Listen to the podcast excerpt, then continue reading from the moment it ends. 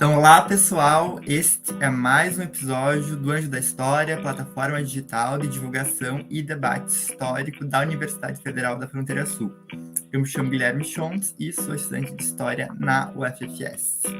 Hoje vou conversar com a Juliana Fausto, que é doutora em Filosofia pela PUC-Rio, com a tese A Cosmopolítica dos Animais, que virou livro em 2020 pela N-1, como ela está mostrando aí para a gente, a Cosmopolítica dos Animais, e que também já foi traduzido para o espanhol, é o La Cosmopolítica de los Animales, pela Cactus Editorial, em 2023. Acabou de ser lançada a versão em espanhol. Uh, a Juliana desenvolve pesquisa na área de filosofia e a questão ambiental, com ênfase na relação dos animais outros que humanos com a política, e na área de estudos feministas, sobretudo em epistemologias feministas, e nos conceitos de mulheres, natureza e monstruosidade. Tem interesse em temas relacionados ao antropoceno, animais, gênero, cosmopolítica, cinema e literatura. E também tem um trabalho de tradutora, né? Traduziu o livro Quando as Espécies se Encontram, da filósofa Donna Haraway, publicado em 2022 pela editora Ubu, como ela também ela está mostrando aí a capa para a gente. Juliana, que bom que estamos podendo conversar, seja muito bem-vinda. É, eu que agradeço o convite, Guilherme. Estou muito feliz de estar aqui, muito alegre de poder conversar hoje. Enfim, é, vamos nessa. Ah, maravilha. Eu já vou começar te fazendo a primeira pergunta, que é a seguinte: ao falar em uma cosmopolítica dos animais, você se associa a um conjunto de autores, né, que, sobretudo, a partir do fim do século XX, criticaram algumas dicotomias assimétricas que caracterizariam o, o pensamento moderno ocidental. Né? A dona Haraway, que você traduziu, já lá no Manifesto Cyborg, buscava questionar essas fronteiras entre natureza de um lado, cultura do outro, humano e não humano, tecnologia versus humano, né? Bruno Latour, em Jamais Somos Modernos, reconhece a existência dos híbridos, né? E, e, e aí eu queria que você, então, pudesse explicar para a gente uh, e para os nossos espectadores quais são os principais aspectos dessa linha de raciocínio que está criticando essas dicotomias. Uhum, é... Eu acho que o jeito mais fácil da gente entrar nessa questão é a gente pensar assim que a divisão entre natureza e cultura é uma divisão feita pela cultura. E é uma divisão feita por uma certa cultura, né? Ela não é uma, uma, uma divisão dada, né? Dada assim, que caiu do céu, né? Ela é, ela é, um, é ela vem de um é, ela nasce com uma cultura, com um conjunto de culturas, né? Ela é social então, é, acho que, é, esse, por exemplo, o próprio Bruno Latour, é, ele vai partir daí, né? Quando ele, no Jamais Fomos Modernos, ele vai falar numa constituição moderna, uma constituição bicameral moderna, né?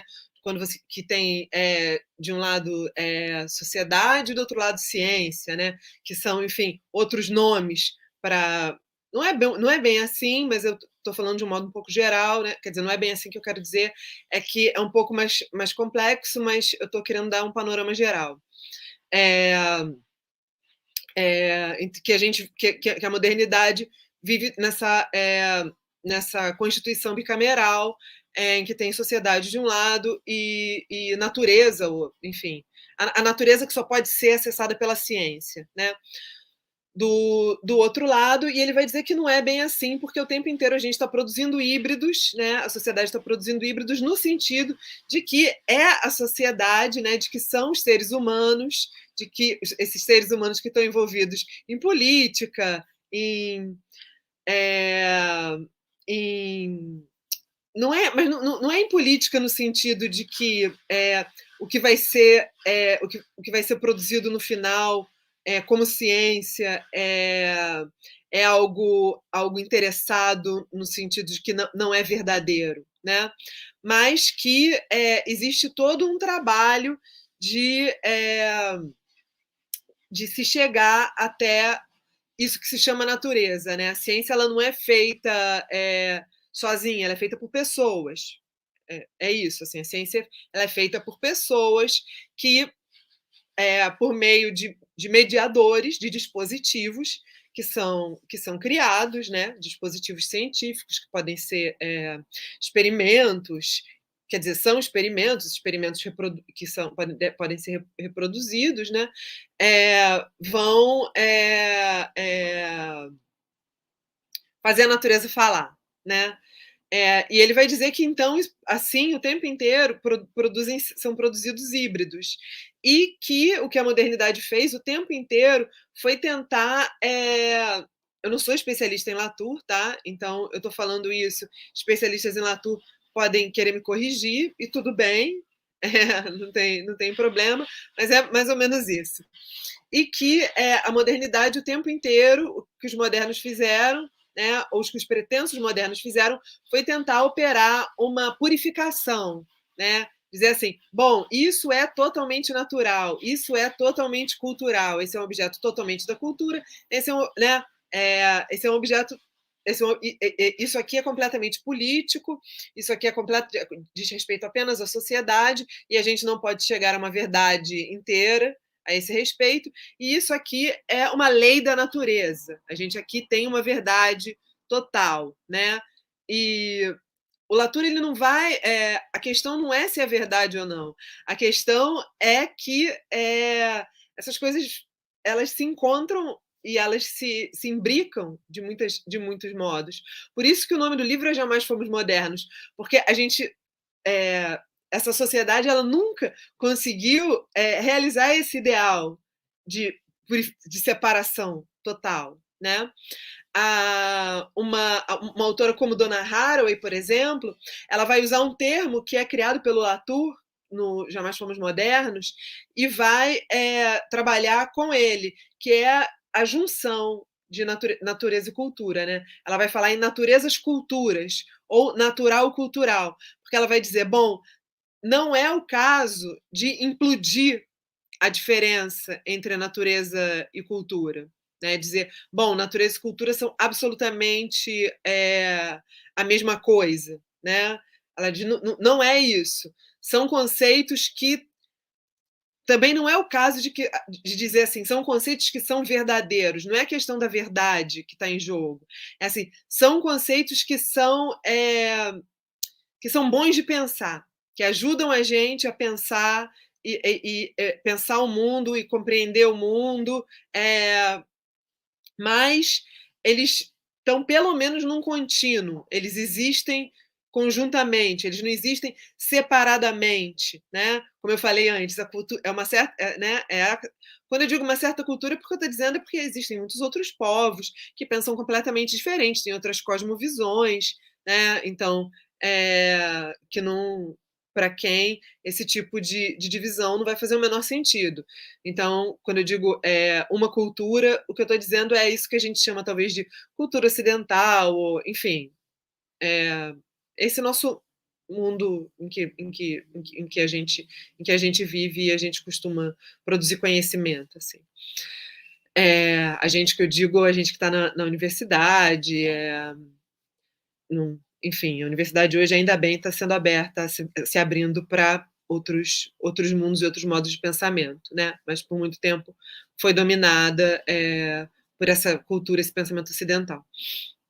Então, assim, é essa cultura que criou essa ideia de natureza e essa separação, né? Você tem os seres humanos de um lado, que produzem cultura, os animais não têm cultura, né? Não, não teriam cultura, não poderiam ter cultura. Na verdade, não só os animais não poderiam ter cultura, né?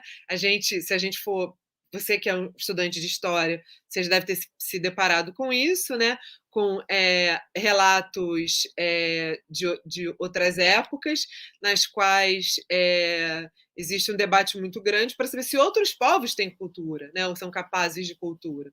Então, a gente já passou por isso, assim, por discussões de que se os povos indígenas são capazes de cultura, né? Se povos africanos eram capazes de cultura.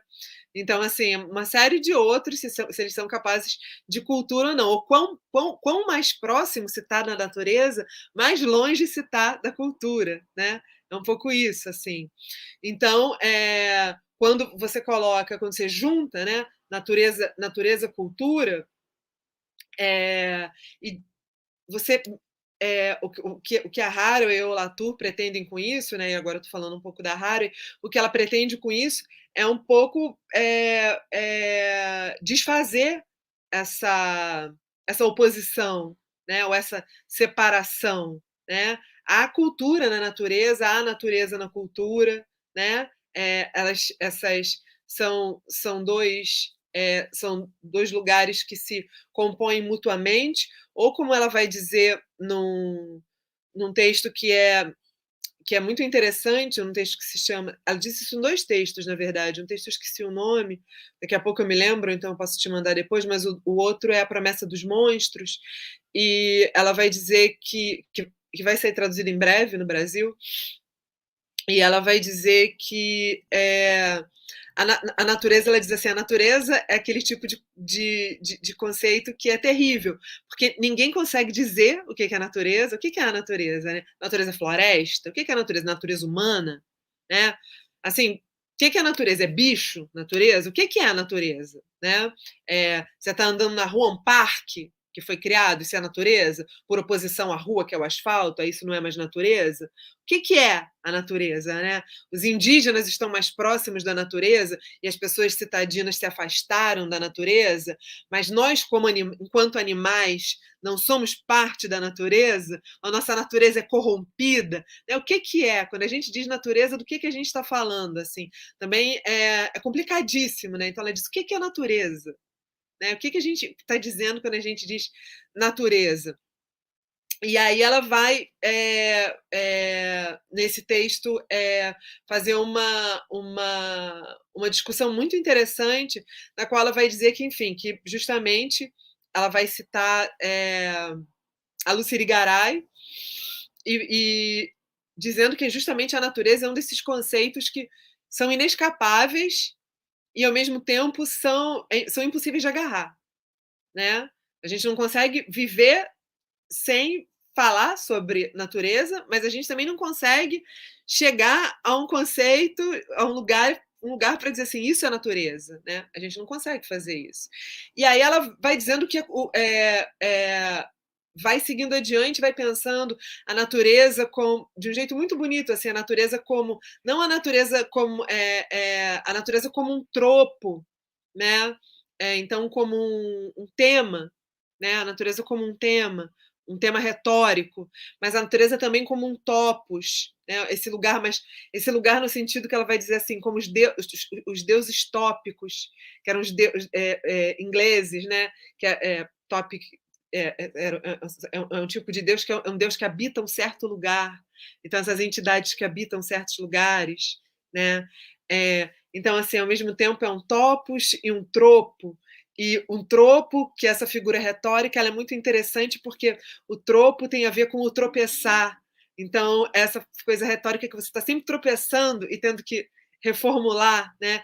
E ela vai terminar dizendo que a natureza é o lugar onde pode se dar o debate público né? É, e eu acho essa, essa noção de natureza muito interessante, assim. Essa é a noção desses autores para tentar fugir, é, escapar dessas, dessas dicotomias que são dicotomias que é, é claro que, como vai dizer a Val Plumwood, que eu menciono na tese e no livro, né, que é um, foi uma filósofa é, ecofeminista e lógica, né? ela trabalhou com lógicas é, não clássicas e também é, com ecofeminismo, é, e ela juntou essas, essas é, coisas que parecem completamente é, irreconciliáveis, né?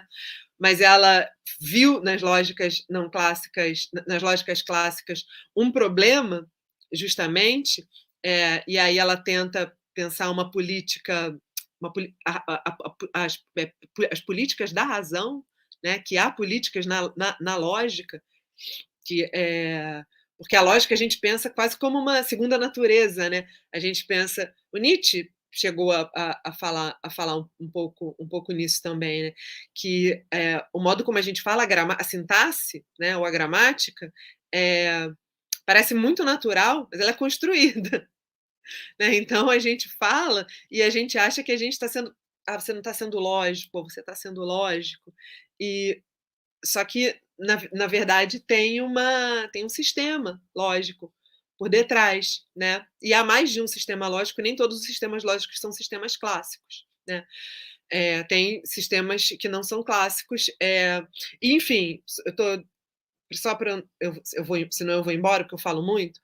É, a Val Plumwood ela vai dizer, bom, nem todos os nem todas as dicotomias são dualismos, ou seja, nem todas as, é, essas du duplas, né, são é, funcionam desse modo, em que uma é superior à outra, como por exemplo a cultura vai querer ser superior à natureza, né? Quando a gente vai ver na história na história da filosofia ou na história que, enfim, a história da filosofia é ligada à história da construção do mundo, né? A história da humanidade. Quando a gente vai ver, sei lá, o Descartes dizendo somos os mestres, é, mestres e possessores da natureza, né? É a cultura se tornando mestre e, e dona da natureza, é, possessor, dona da natureza, né? Ou quando a gente vai ler o Bacon, Francis Bacon, com esse mesmo é, programa, né? E é um programa de dominação da, da cultura, dominar a natureza, né?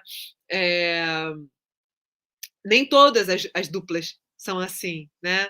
É, nem todas as, as, os duali, as dicotomias, ela vai dizer, nem todas as dicotomias são dualismos, mas existem esses dualismos, né? É, e é preciso tomar cuidado com esses dualismos. Então, quando a gente tem natureza e cultura, e a cultura é superior à natureza, e a natureza vai estar ligada, a natureza é irracional, a natureza é. Né, e a razão, obviamente, que a razão é superior à, à, à emoção, por exemplo, a natureza, é, ou a razão é superior à natureza. É, a natureza é irracional. A natureza está ligada às mulheres. A natureza está ligada aos animais que não pensam.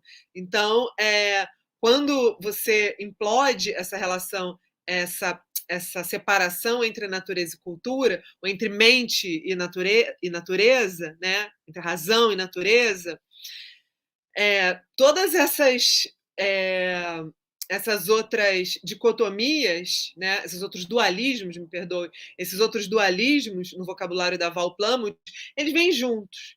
Né? Eles, vêm, eles, eles vêm ou eles se mostram eles ficam mais claros, a gente começa a entender como é que eles qual é o modo de operação, né? E a gente começa a entender é, que tem uma, uma, uma questão política, não é simplesmente uma questão de organização, né? Mas tem, tem uma questão uma questão política que se dá aí, né? Eu não sei se se eu falei de modo muito complicado, se você prefere que eu fale é, foi bem modo. compreensível, bem é. compreensível, sim, Juliana.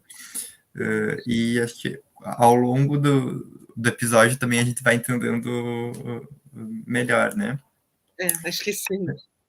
Então, vamos partir para a próxima pergunta, que aí é trazendo mais, enfim, to, toda essa discussão, esse cenário teórico para o teu trabalho, para a tua tese uh, que trata da cosmopolítica dos animais, né?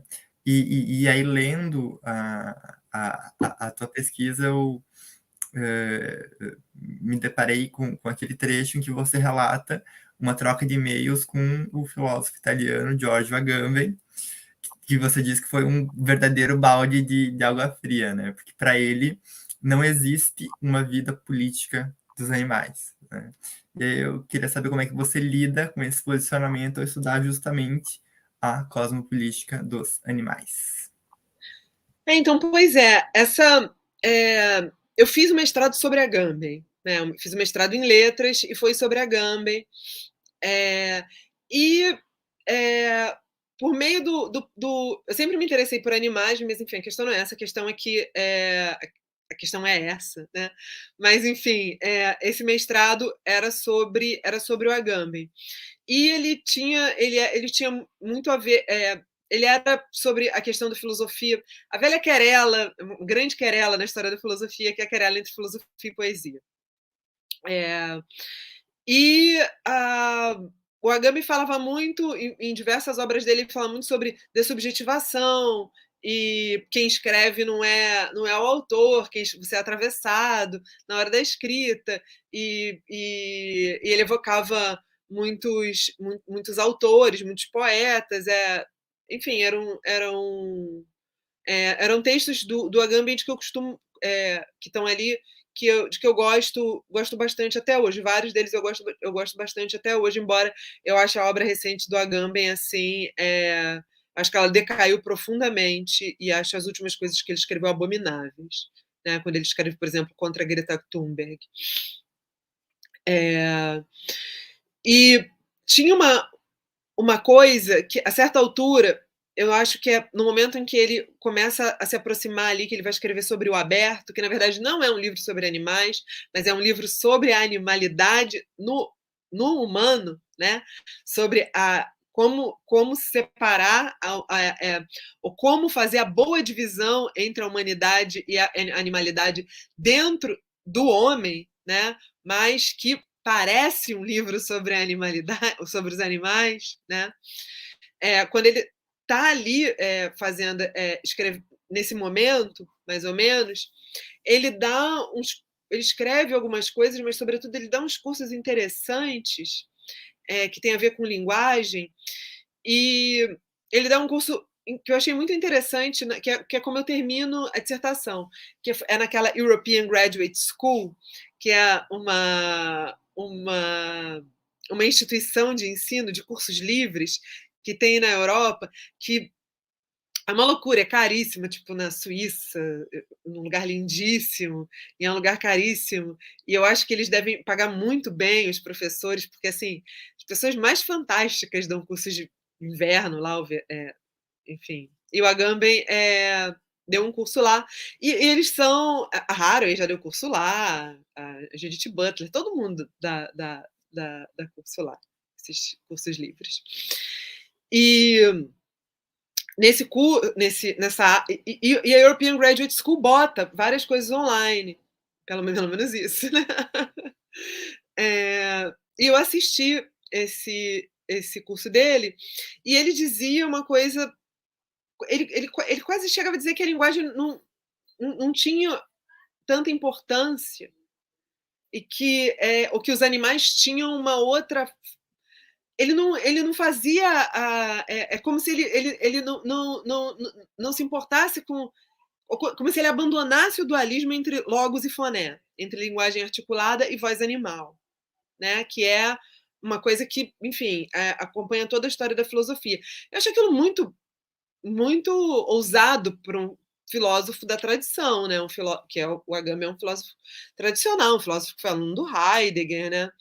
Só que o Agamben é uma pessoa muito morde a sopra, né? Ele, ele fala uma coisa assim, é muito que parece muito vanguardista, ou pelo menos até aquele momento parece muito de vanguarda, assim, ou muito ousada, e de repente ele volta para o Heidegger, né? E se esconde ali no Heidegger. E ele falou isso, eu falei, nossa, que, que interessante.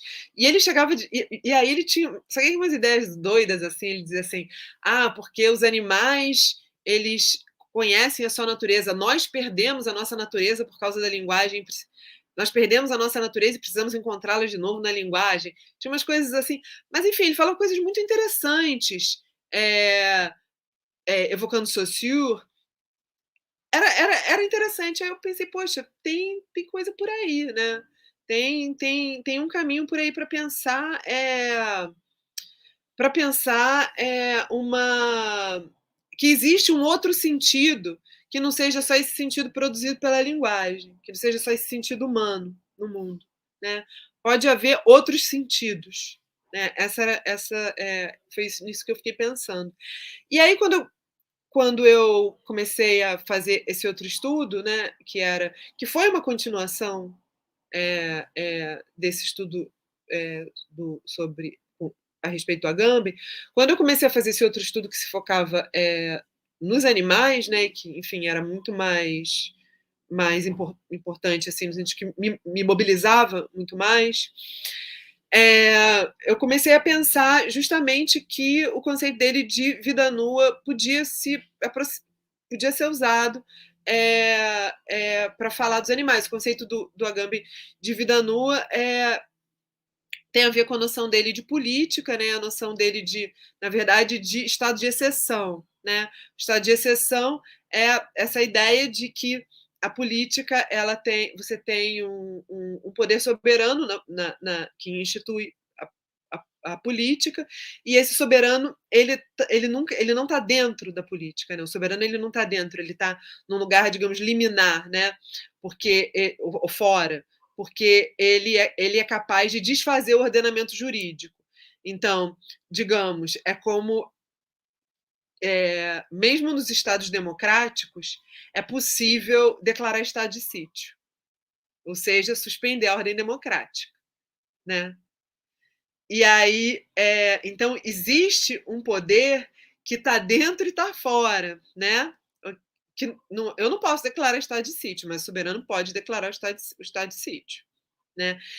E não só declarar o estado de sítio, como pode é, declarar é, é, ou decretar leis é, extraordinárias para períodos considerados extraordinários e que o, e o Agamben vai dizer, ele está muito baseado no Carl Schmitt, que é um intelectual nazista e que, no entanto, é muito, é, que foi um, um, um, intelectual nazista, né?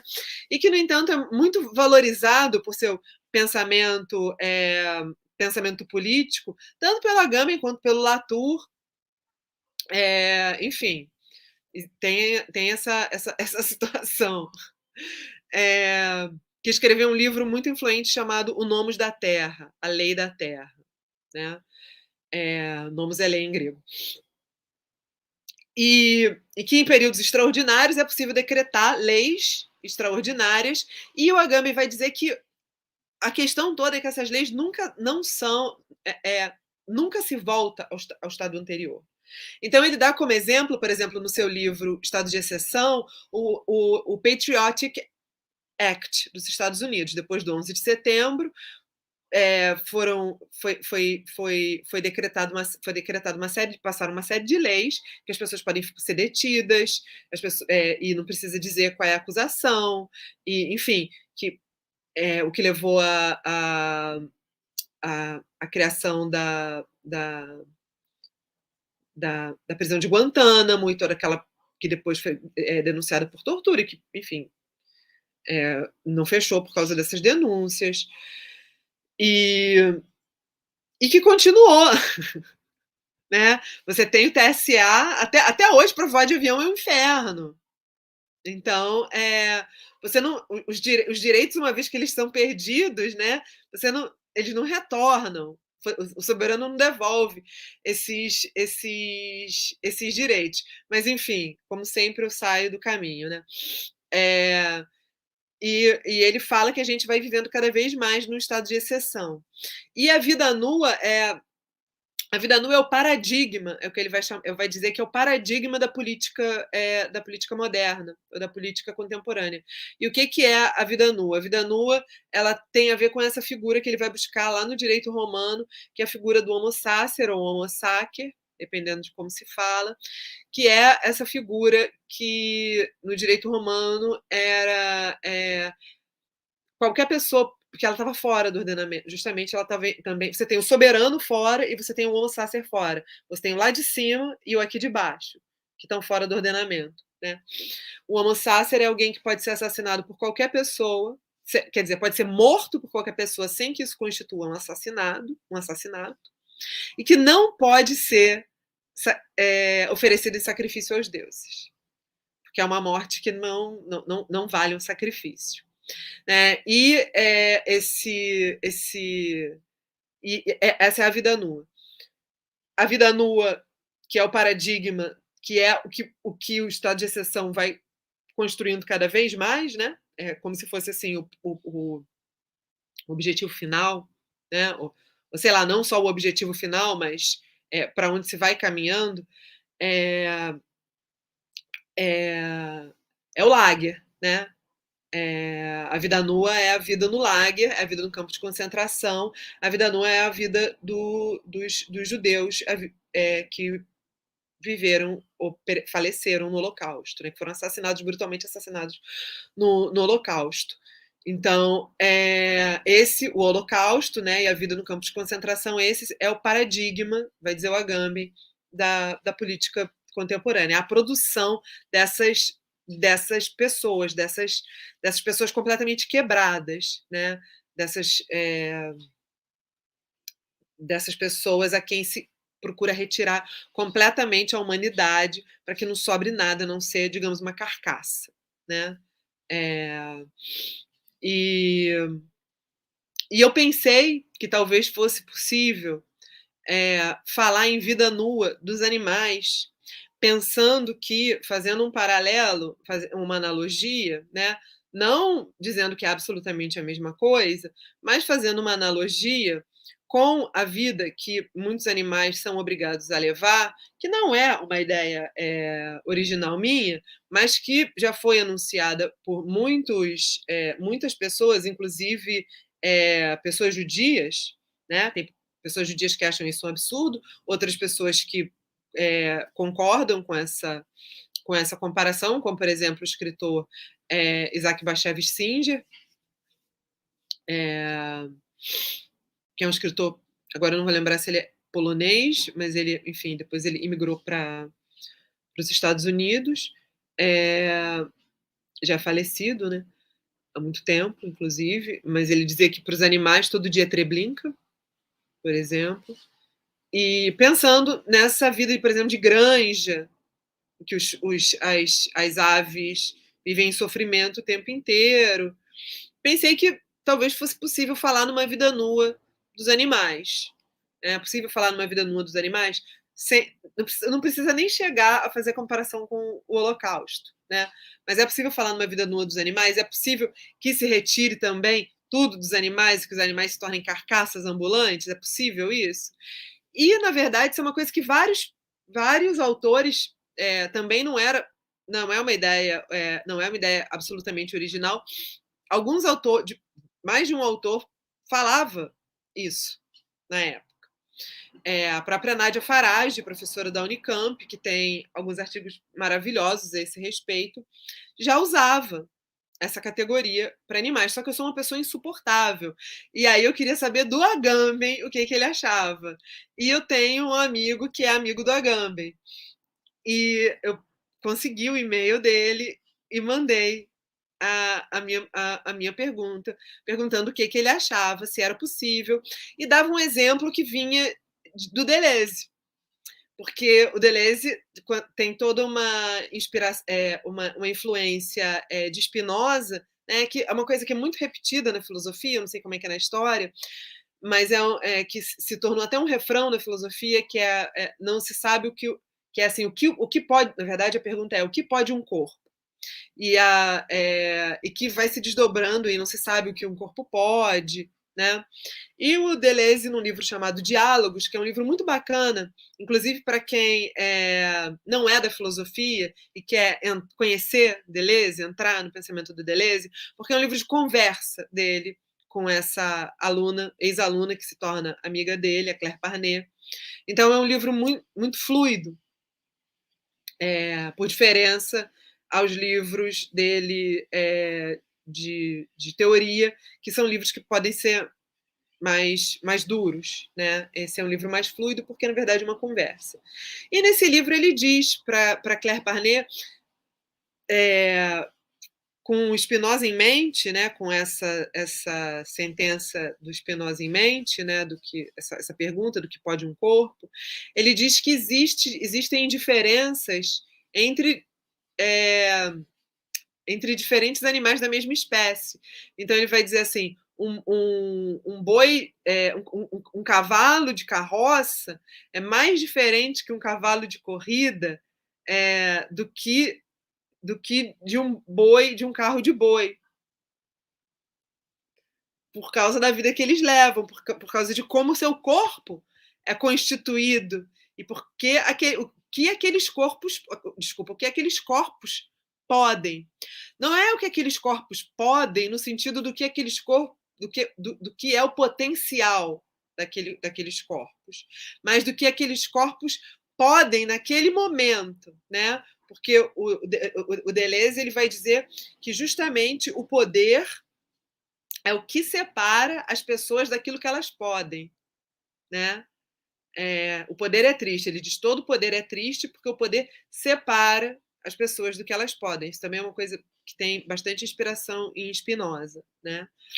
É, porque aí tem a ver com, enfim, tem a ver também com, a ideia dos, do, do que é um bom encontro, um bom encontro que não é simplesmente um, um, encontro entre, entre pessoas, mas um bom encontro é justamente aquele encontro que potencializa, que aumenta o que cada, cada, um da, cada uma das partes pode, né?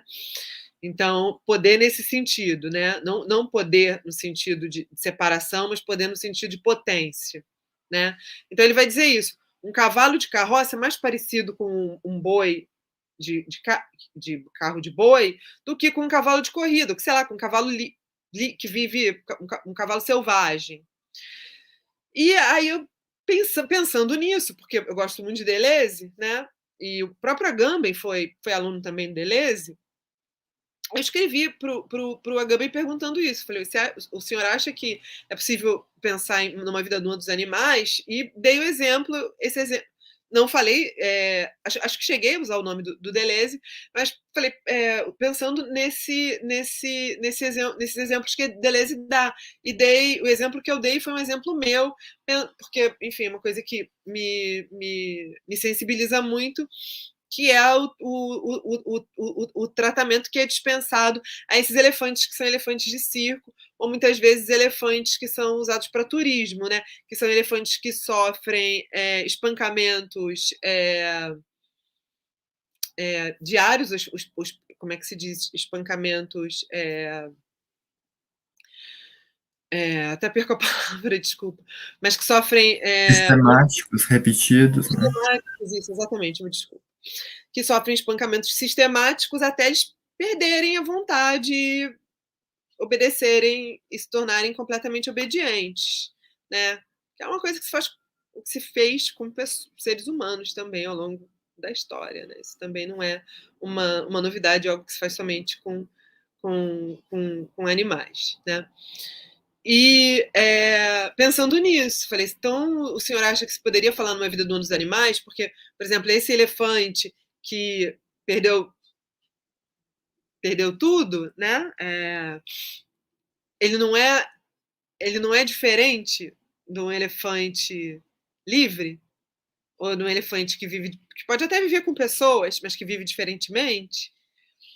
E o Agame me respondeu que do meu ponto de vista, segundo seu ponto de vista, o poder pode ser exercido contra os animais. Mas como não existe vida política dos animais, assim, como não existe vida política dos animais, não pode haver vida nua dos animais. Aí eu fiquei com raiva. Quer dizer, fiquei com raiva e pensei, poxa, parecia que tinha um caminho tão interessante aí. E tem pessoas fazendo trabalhos tão interessantes usando esse conceito de vida nua, é, aplicando esse conceito aos animais, e vem o próprio. a, a pessoa que, que, que cunhou esse conceito dizer que, que isso não existe. E é claro que isso não invalida o trabalho de ninguém, porque conceito, pessoa. pensamento, a pessoa pensa e joga no mundo e cada um leva para onde quiser e se, o, e se o uso for bom, é, tá ótimo, né? É, eu não, não, nesse sentido, sou totalmente delesiana. Eu acho que é, a gente não tem que ser fiel ao autor, né? Senão a gente se torna. O, o, o pensamento novo nunca vem, né? A gente só, só, só, só vai existir é, comenta, comentador e da, da, filosofia, né? Não é nem historiador porque às vezes as pessoas falam assim, ah, historiador da filosofia é mentira, porque historiador é, tá, tá, fazendo coisa nova também o tempo inteiro, né? É... E aí eu fiquei muito chateada com a Agamben, com a Agamben. Ao mesmo tempo, isso fazia todo sentido se a gente pensasse na filosofia dele, porque a ideia dele de política vem da separação entre bios e zoé, da uma separação que ele vê em Aristóteles entre bios e zoé, né? Só pode existir vida política na, nessa, na, é, para os viventes que experimentam esse tipo de, de vida, que é, é, que os gregos chamam de bios. Essa é a, é a interpretação do Agamben, né? Ela é, ela não é, como é que eu posso dizer, um ponto pacífico entre, entre todos os, os filósofos ou todos os pensadores ou todas as pessoas que estudam é, é, Aristóteles ou, ou filosofia, o pensamento grego mas que a vida política só poderia existir para os seres humanos, porque só os seres humanos é, é, é, estão nesse lado da. É, são. É, é, estão do lado da bios e os animais estão desse lado, são, né, são zoon, são zoé, né? Então não existe vida política desse lado. É até muito engraçado, porque, na verdade, quando a sentença do Aristóteles, a famosa, a famosa sentença do Aristóteles, o homem é por natureza um animal político, ele é zoon politikon, né? É um animal, é um animal político, né? É, eu acho um pouco divertido que, que seja assim, é um animal político. E não é o único animal político, embora ele tenha, um, digamos, uma mais-valia, um mais de político do que, do que os outros animais, embora ele não seja o único, o único animal político, porque, por exemplo, assim, e não é que porque é, animais considerados superiores seriam políticos, é porque, assim, tipo, as abelhas são políticas, né? Tem uma vida política. Mas, enfim, é... então, na verdade, estava super de acordo. É uma. É... Eu, eu que fui ingênua, ou as pessoas que não. As outras pessoas, não é que eu acho também que elas estavam sendo ingênuas, elas viram ali uma, uma oportunidade de usar um conceito que era bom de pensar, né? Isso também é uma coisa que a gente pode fazer muito bem em todas as áreas de saber, pegar um conceito, e esse conceito é bom para pensar aquilo, e mesmo que o, que o autor, o, o autor ou a autora originalmente é, não tenha pensado naquilo, é, pensado naquela aplicação, ou fosse contra aquela aplicação, se você consegue fazer uma mediação, se você consegue fazer uma articulação para levar ali, para levar para lá, isso é completamente favor, eu acho que deve ser feito, né? Só que aí eu fui chata, fui chata pensei, ah, não, vou ser chatíssima e vou, é, vamos voltar vamos para Aristóteles e vamos, vamos, vamos ver por que, que como em Aristóteles os animais não são políticos, como, na verdade, antes, né? Como em Platão os animais não são políticos, qual é o problema da, é, de os animais serem políticos? Qual é o problema é, é, para o Aristóteles dos animais serem políticos? E aí eu fui, não fiz uma, uma, uma história é, exaustiva, da filosofia, não foi a minha, a minha intenção. Eu comecei a fazer uma. Por exemplo, isso tudo que eu estou falando está no primeiro capítulo, né? Que é um capítulo que, é, que começa com uma com essa com essa hipótese de que os meus gatos que eu tinha pegado da rua, de que os meus gatos talvez pudessem ser refugiados políticos, porque vivem num, sob um regime que não é, é, que não aceita a, a, a, a existência de animais errantes, né? De aceita mal e mal a existência de animais silvestres na cidade, mas não aceita a existência de animais errantes, né? Porque onde os animais errantes vão beber água, onde os animais errantes, os animais errantes vivem uma vida completamente precária, né? Então, é, quando vivem, né? É, e, enfim, a gente tinha, ou ainda tem, em, em muitos lugares, é, políticas exterministas, né? É, e que são políticas completamente, quando você vai, vai estudar os casos é, que foram estudados por, por, por pessoas da medicina veterinária é, ou da, da área de, de saúde, saúde etc., saúde, saúde pública, a gente vai percebendo que é, essa política de extermínio ela é completamente é, ineficaz. Né? Você não consegue, é impossível. É impossível acabar com todos os cachorros ou todos os cães errantes de um lugar.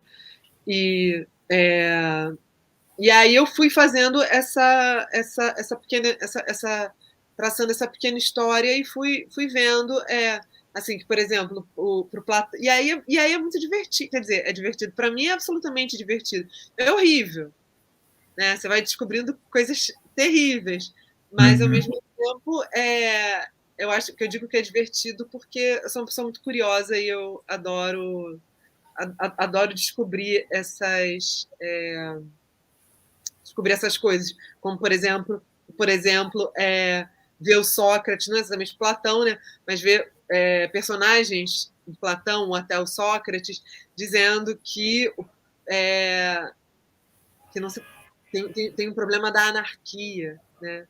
Não se pode é, é, é, anarquia entrar na é, é preciso cuidar para que não haja muita anarquia na cidade.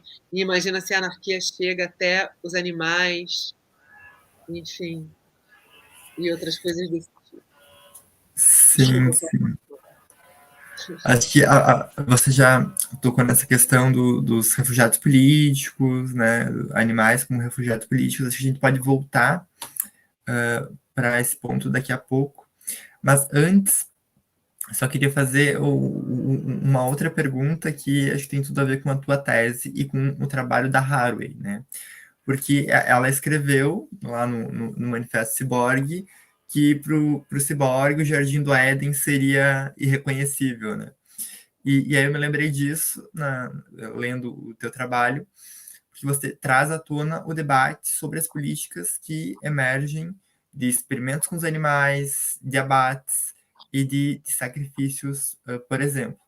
Então, uh, seria legal se você explicasse um pouco essa recusa, né, tanto sua, mas também da, das autoras e dos autores com que você trabalha, em ter de escolher binariamente entre o bem e, e o mal, e do, dos compromissos, das responsabilidades que, que vêm com essa pretensão de não ser inocente, né, de, de, de, de que essa inocência não existe, porque o, o Jardim do Éden é irreconhecível, né? É, é, essa é uma, é um, esse é um ponto muito delicado, né? Porque é, eu, eu participo de, de grupos de grupos é, de estudo sobre anima, a respeito de animais e tem gente de todas as é, como se diz tem tem tem pessoas de muitos é, de, é, que estudam muitas coisas diferentes e que pensam de modo muito diferente, né? Então existem as, as é, não só as pessoas do direito animal, mas como as pessoas da ética animal, como as pessoas da liberação animal. E eu respeito todas essas posições. É, não, não acho. Um, um, não sou contra a liberação animal. É, quero só deixar, deixar isso claro, assim, acho que até no livro tem, e na tese eu escrevo isso, né, que não se trata, é, eu, não tô, eu não digo essas coisas porque eu sou, eu sou contra a liberação animal, né, não é isso, assim, é porque eu estou tentando pensar outras coisas e, é, e, e, e, e, de outras maneiras que eu acho que às vezes são pontos cegos, é, o que nessas... É, nesses discursos né? O que. Ai, passou um carro. E que, e que enfim. E é, essa é uma questão é, é, é uma questão é uma questão complicada porque quando a gente fala em experimento com animal é, todo mundo acha assim é, é um tabu to total, né? Você fala em experimento com animal, as pessoas pensam assim: se você está defendendo experimento, eu não, não que esteja defendendo experimento com animal, tá? Eu tô falando aqui em termos hipotéticos.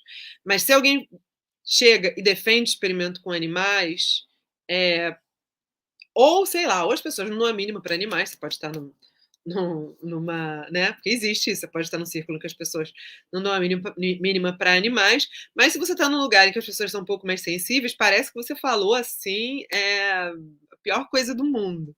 Né? E muitas vezes são pessoas que comem carne e, e, e comem ovo de granja. Eu também não estou é, dizendo que todo mundo tem que ser vegetariano, embora eu acho que o complexo industrial de produção de carne seja criminoso. Né? É, então, o que eu quero dizer é que, enfim, são, são outras questões. Acho, acho que é absolutamente criminoso, sim. Não é, o ato de comer carne, mas é esse complexo industrial de produção, né? É, então, muitas vezes são pessoas que e, e nós todos de, de alguma forma estamos estamos ligados a isso, mas muitas vezes são pessoas que é, que, que comem carne e tudo e acham que você falou a, a pior coisa do mundo ou então que é, ou então que não fazem nem ideia da quantidade, porque assim, se, você, se a gente for é, enumerar onde o, o que tem, o que leva é, ingrediente animal, a gente não, você não faz ideia. Até película, filme, leva gelatina de origem animal. Assim, é uma coisa assim, é uma loucura a, a, até onde vai o uso de, de, de, de produtos animais. E e aí é o seguinte, né? Tem, por exemplo, como diz a Stangert na própria proposição cosmopolítica, que eu acho que é um dos textos fundamentais para essa, essa questão. Ela diz assim: tem coisas que são assim, por exemplo, teste em animal para produto cosmético, que existe, né? Então, você, isso, quem já, já pesquisou alguma coisa, ou já viu o filme Os Doze Macacos, que foi um filme que eu vi que me deixou é, porque eu não nem gosto desse filme, mas me deixou profundamente traumatizada quando eu vi, porque aparece, né? É, esse tipo de experimento. Mas quem já procurou alguma coisa, já viu alguma coisa, sabe que é, é coelho queimado, é injeção no olho, é assim, é, o, é tortura assim, do mais baixo nível. Para shampoo, sabe? Para sombra, de é, é, para maquiagem, a Estangers fala, né? Ela, ela, não chega nem a dizer assim, ah, maquiagem, porque nem precisa ela dizer assim, teste cosmético é simplesmente abuso. Isso não tem que existir, não pode existir. Né? É, ainda mais, assim, já é, já é abuso e ponto final. A gente vive num mundo hoje que ainda por cima existem alternativas, né? No entanto, é, existem países, como por exemplo a China, que só permitem a comercialização de é, produtos cosméticos se eles tiverem passado por testes com animais. Então, se você tem, sei lá, é, um, um, um, uma marca que diz que baniu o teste em animal, ou uma, uma marca vegana, é, de, de cosmético, se ela entra na China, ela começa a ter que testar em animal, sabe? É uma, existem, é, enfim, são essas questões geopolíticas super complicadas.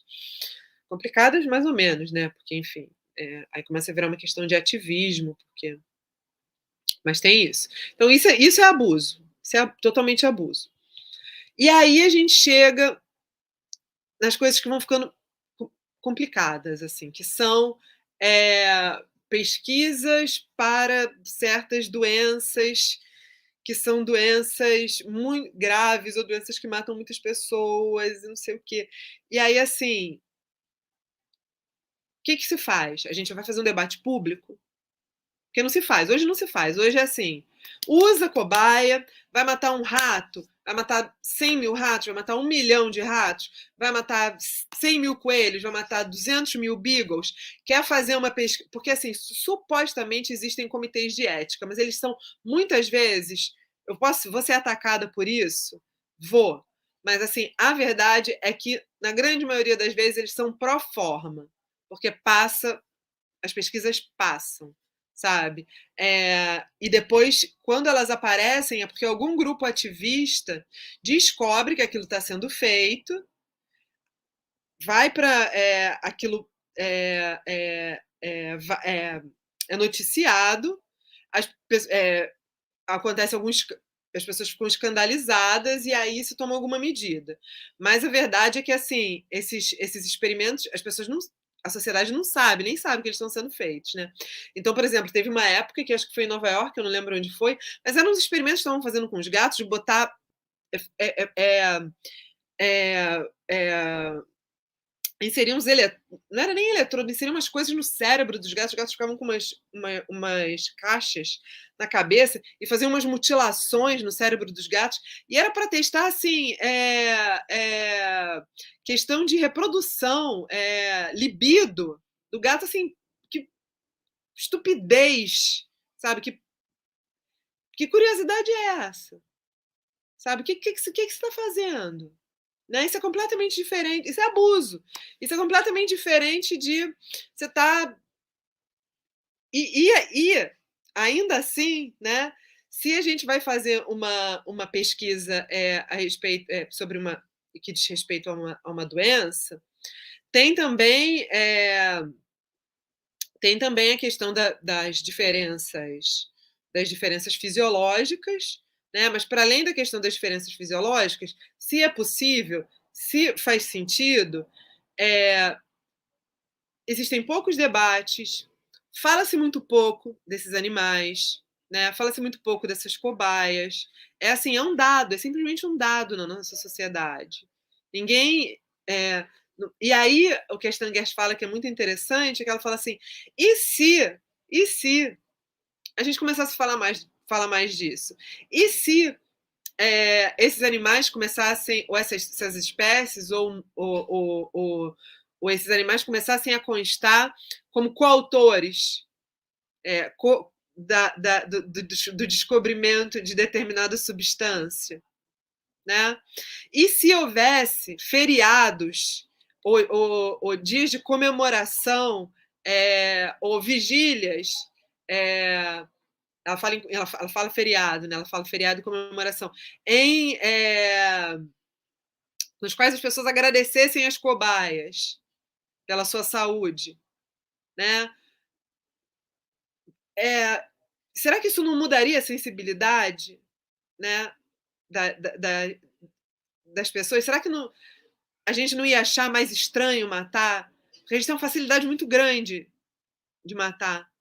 Né? E, é, o, o, o, e o problema é um pouco esse, assim. O problema não é.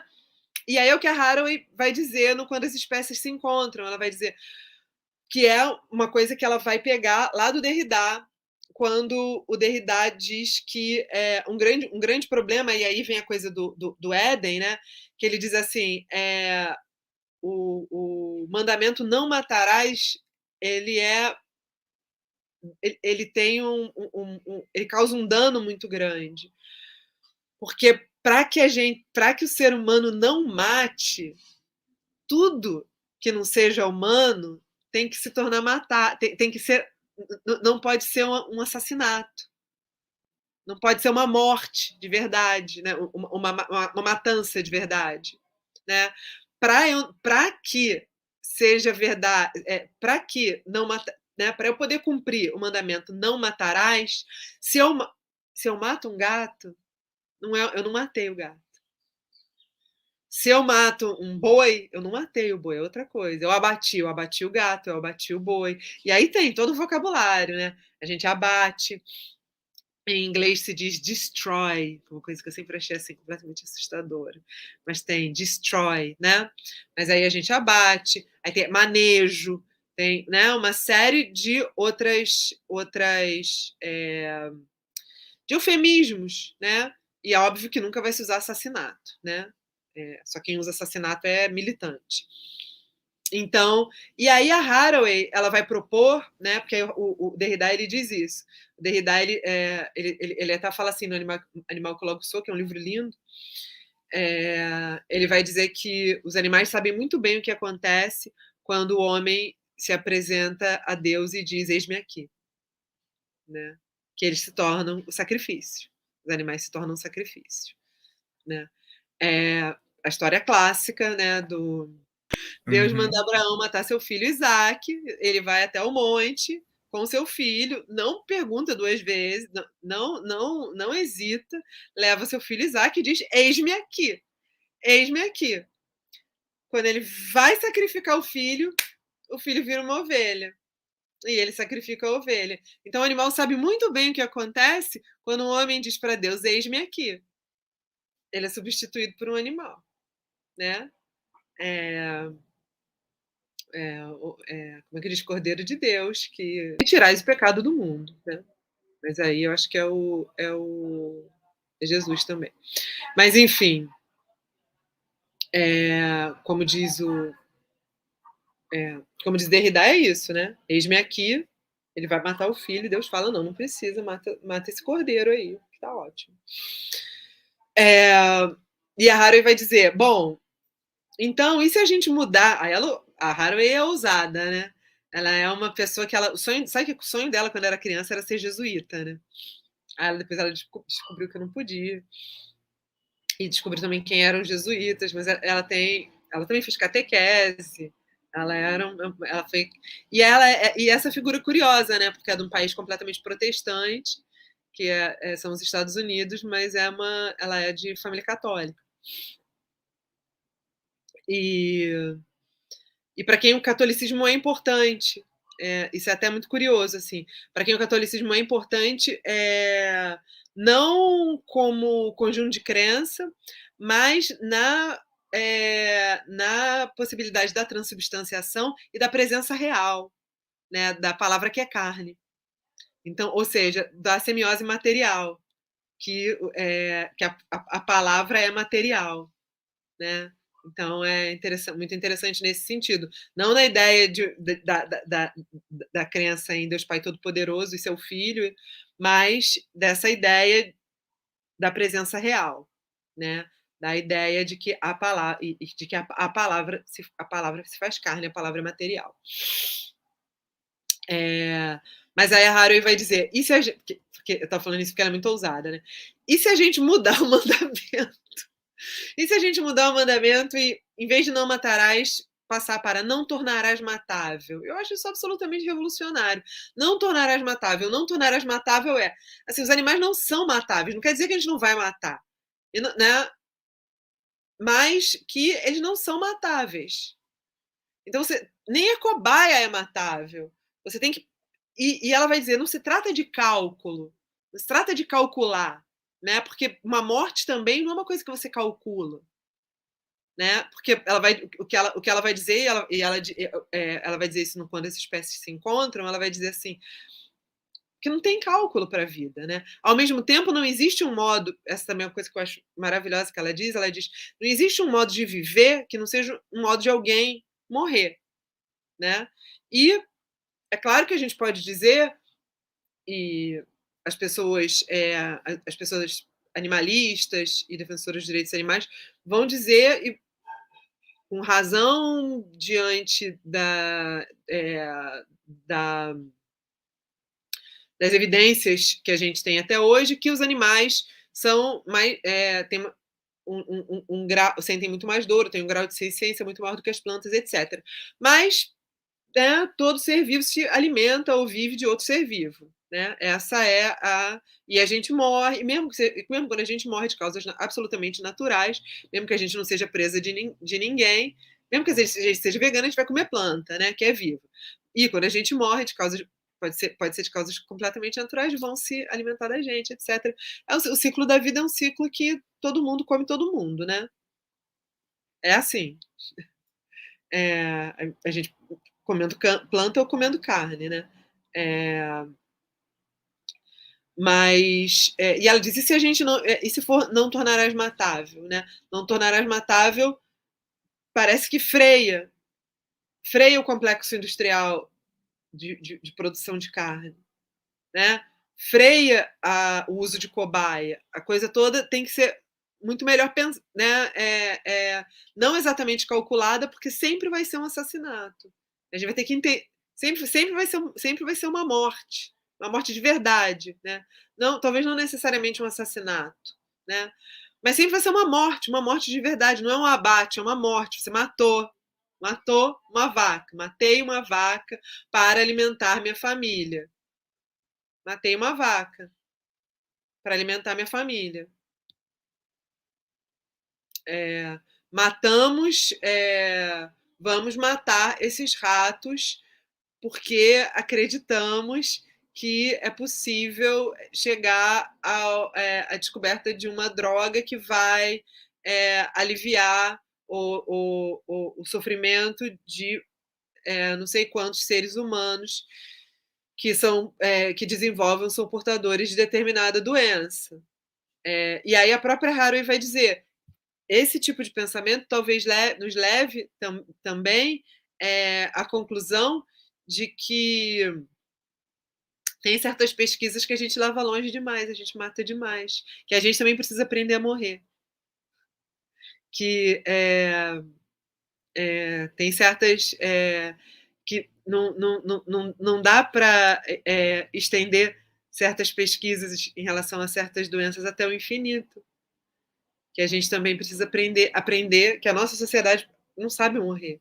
A gente não sabe morrer, a gente é, mata um milhão e continua matando para ver se a gente consegue ter mais dois anos de vida. Então é, é uma coisa super complexa e, e, e, e entrelaçada, né? E, obviamente, quando a gente quando você está falando de morte, a gente está falando de morte própria, é, o que está em jogo é assim, não, não, não tem inocência. Não tem inocência, não tem, não tem Éden por isso, porque não vai ter não matarás mais. A gente, a gente mata. A gente mata, todo mundo mata, o leão mata, a gente mata. É... Não é a questão do cálculo, quando diz assim, não é uma questão de cálculo, porque se fosse uma questão de cálculo, a gente podia no final sair inocente. Ah, não, mas olha só, foram 100 vidas de rato e mil vidas humanas. Então, no final das contas, ou mil vidas de rato, 100 vidas humanas. E quantas vidas de rato vale uma vida humana? E aí a gente bota na balança e a balança fica assim, a gente fala, ó, olha só, foi justo. Não existe isso, não existe comparação, termo, é, termo de comparação. A gente não tem, não tem termo de comparação entre uma vida de vaca e a minha família. Mas eu, mas eu quero, ou eu preciso, alimentar minha família. E eu vou matar essa vaca. É uma escolha. Enfim, ou, ou, é, ou, ou não é uma escolha, é o que eu posso fazer naquele momento e eu decido fazer naquele momento, ou eu não decido fazer aquele momento, é o que eu é a única coisa que eu tenho na, naquele momento. E eu, enfim, é, não é, não, não tem, não tem balança, não tem, não tem balança, né? Mas muito, em, em, isso, isso tudo, obviamente, atravessado por questões de é, raça, classe, gênero, é, raça, classe, gênero, espé espécie, né? Porque eu estava falando de decisão, é porque é claro que tem gente que pode decidir, né? Tem gente que não pode. É Exatamente. É... Acho que podemos então ir para a próxima questão que dialoga muito com essa, né? Uh, que, que, é a seguinte: na nossa sociedade, alguns animais, e, e aí já trazendo para a diferenciação entre esses animais, né? Porque alguns uh, podem ser, nas suas palavras, refugiados políticos, né? Contudo, outros continuam sendo criados pela indústria capitalista, e aí eu cito a, a página 35 da tua tese, essa indústria capitalista, né, que decide quem vive, quanto tempo é obrigado a viver, mesmo que nas condições mais lastimáveis, e quando e como o animal deve morrer e em tantos outros lugares, né? E aí eu questiono qual é o tipo de lógica que permite essa diferenciação e permite que esse complexo uh, de morte dos animais pela indústria continue existindo. É, então, aí eu acho que tem, tem, tem, tem mais uma questão nessa pergunta. É, essa questão, que é uma questão que é, surge muito em debate a respeito de direitos animais, que é assim, e que surge muito em, em, em é, campanhas né, é, so, é, sobre direitos animais, que é assim, ah, mas você é, é, você não come seu, seu cachorro, por que, que você come um porco? Né? O cachorro e o porco são o porco, o porco é um animal super inteligente, um animal que se apega, né? Um animal que tem muitas emoções. As, as vacas também, assim, é, um anim, os animais não são idiotas, né? É, e por que que.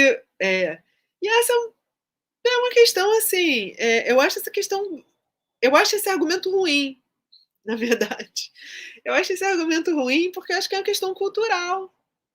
Realmente, assim, para certas sociedades, certos animais são animais de companhia, é, e certos animais são animais que se comem. E assim, não é dizendo. É, as pessoas não.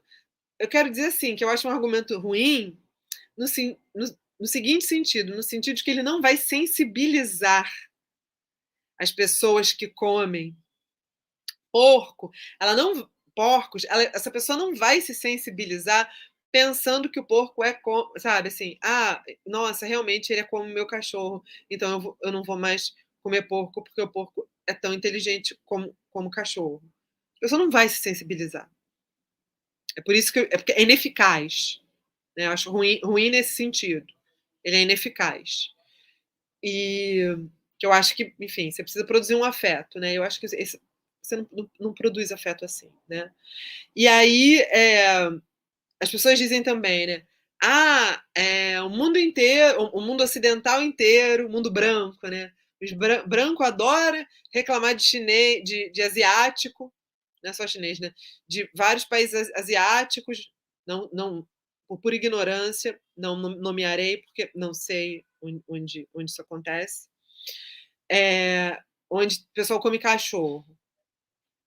E aí, e é verdade, né?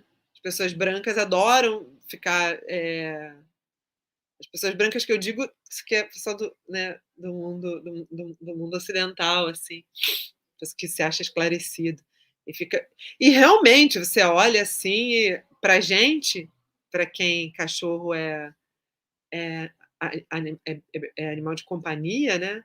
A gente vê os cachorros naquelas condições é, é, é, horrível, né? É uma coisa muito triste, assim. Mas é, é como as, as galinhas vivem na granja, né? É como os porcos vivem naquelas baias, assim. A gente não olha o nosso rabo, né? Não, e, e, fica querendo é, arranjar confusão na casa dos outros. É, não que eu ache que é, não se possa arranjar confusão em geral. Você pode arranjar confusão em geral com todo mundo, assim, mas é, é um pouco hipócrita, né? porque é, é, e enfim, mas aí como é que você faz para se para fazer essa, é, é, é, essa sensibilização, né? Eu acho, eu acho é, é complicado, é realmente é complicado, assim, é preciso é preciso que se consiga construir esses esses animais como é, como, como, sei lá, pessoas como. O que não, não, são, não é nem não são nem pessoas, né? Mas como. É, como, como algumas pessoas.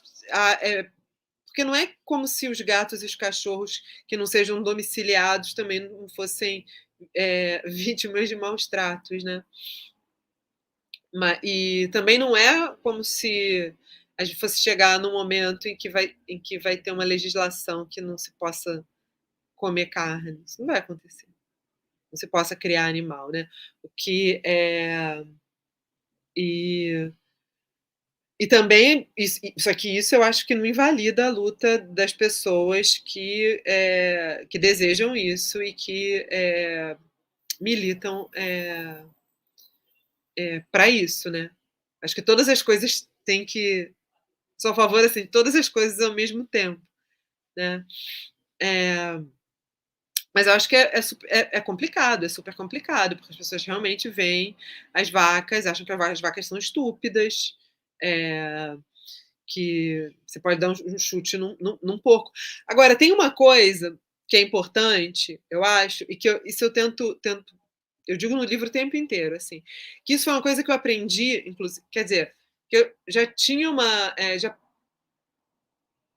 é, já pensava sobre isso, obviamente, mas que foi muito importante ouvir de uma pessoa que trabalhar, que trabalha, é, que é professor, que é que trabalha é, com medicina, que é uma professora de medicina veterinária e de zootecnia e que tem é, que é coordenadora de um laboratório de bem-estar animal que eu agradeço no, nos, nos comentar, no, nos agradecimentos porque me ensinou muita coisa e que é, ela diz o seguinte, né? É, onde tem sofrimento animal, tem sofrimento humano. Né? A não ser, claro, quer dizer, é, não, em todos os lugares. Onde tem, porque onde tem só bicho, eles estão vivendo no ecossistema, na, na vida, a vida deles, né? Mas onde tem sofrimento animal, tem sofrimento humano. Então, assim, quando você vai, por exemplo, tem aquele é, documentário, eu sempre me refiro a ele, um documentário do, do daquela ONG. É, vou procurar até o nome aqui, do, é, daquela ONG Repórter Brasil, que é super bom. É, um documentário que chama Carne e Osso. Não é carne e osso, é carne e osso. O trabalho em frigoríficos. Ele está no, tá no YouTube, está completo. E é um trabalho sobre as pessoas que trabalham em frigorífico e que trabalham é, cortando, fazendo as carcaças para é, embalar e tudo. E assim, o nível de acidente de trabalho é altíssimo. Altíssimo.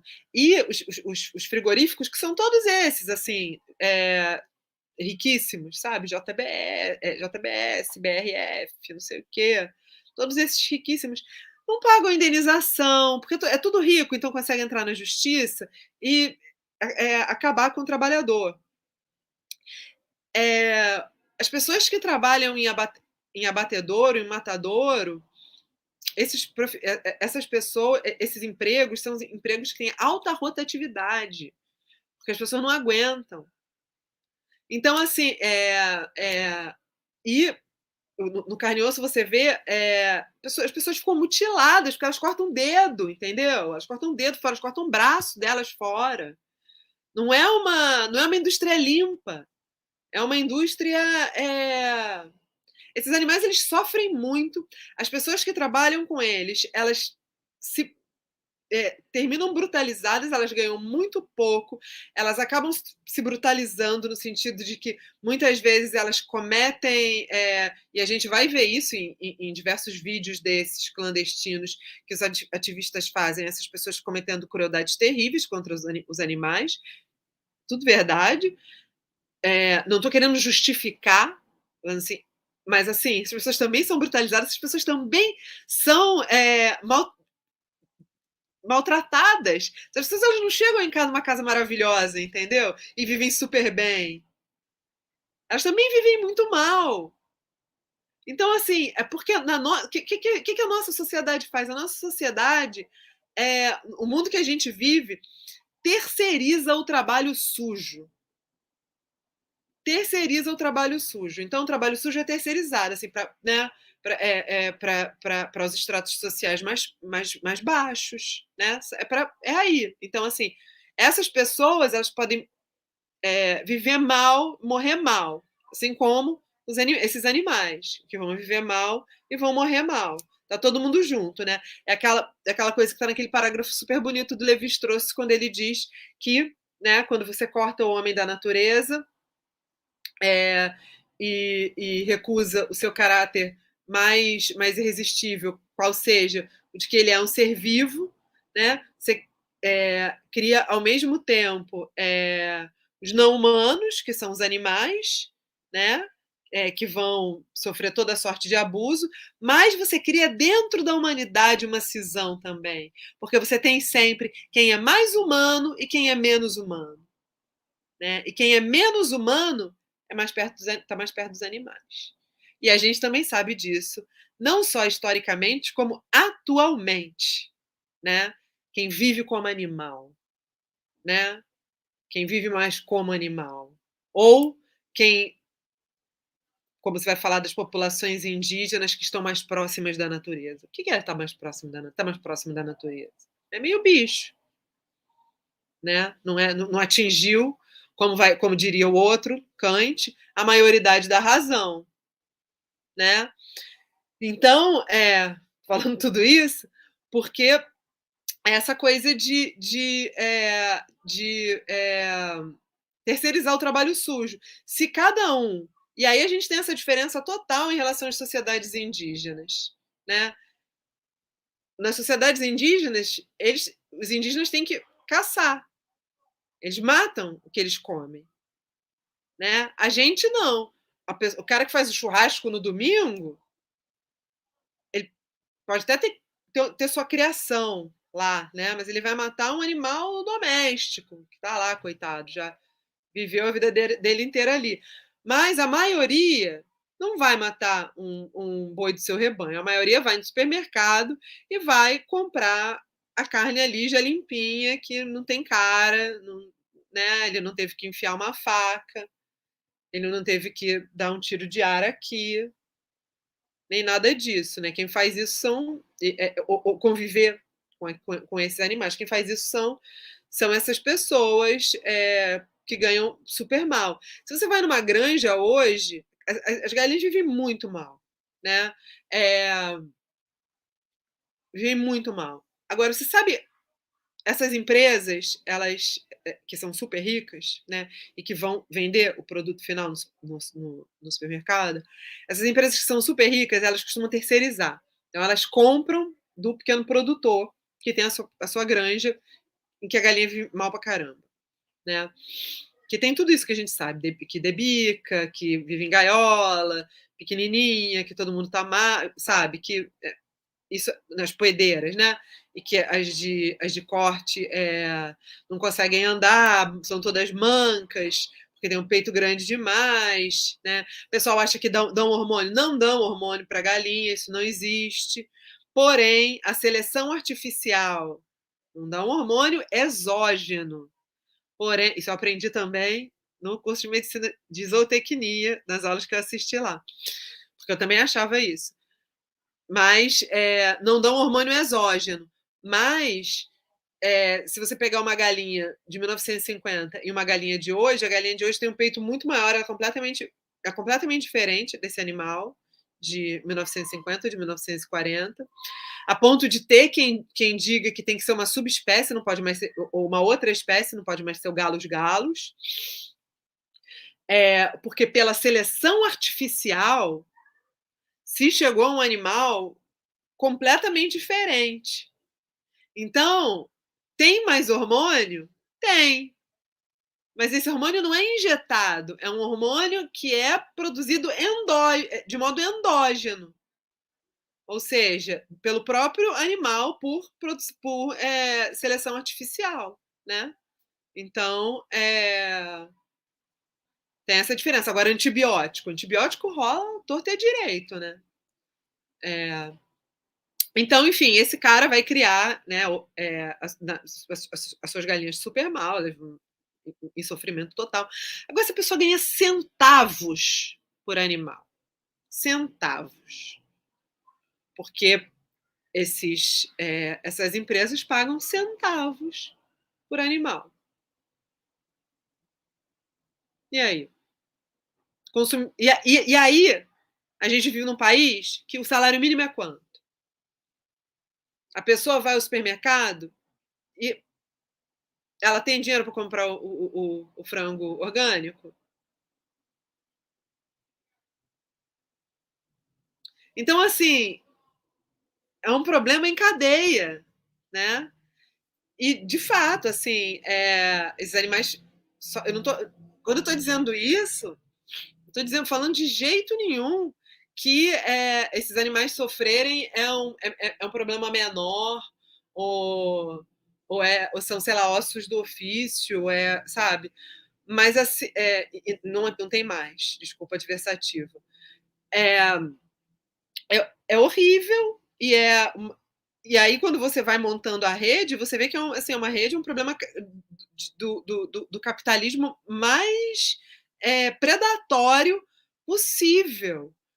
Porque parece que você não, não, não vê saída e você tem que ter, assim, na, na base, essas, é, esses, esses, esses, esses viventes é, é, em tortura profunda, né, em tortura profunda, e, é, e essa série de seres humanos né, é, também sendo é, vivendo mal, morrendo mal. Então é é, é assim, é, eu acho importante quando a gente vai pensar em, em, isso é uma coisa que eu aprendi também, né? Tudo, tudo a gente aprende, é bom, é bom aprender.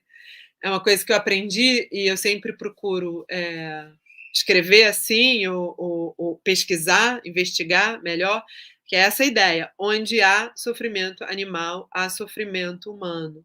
Né? Então, onde é que está o sofrimento humano naquele, naquele, é, naquela situação? Né?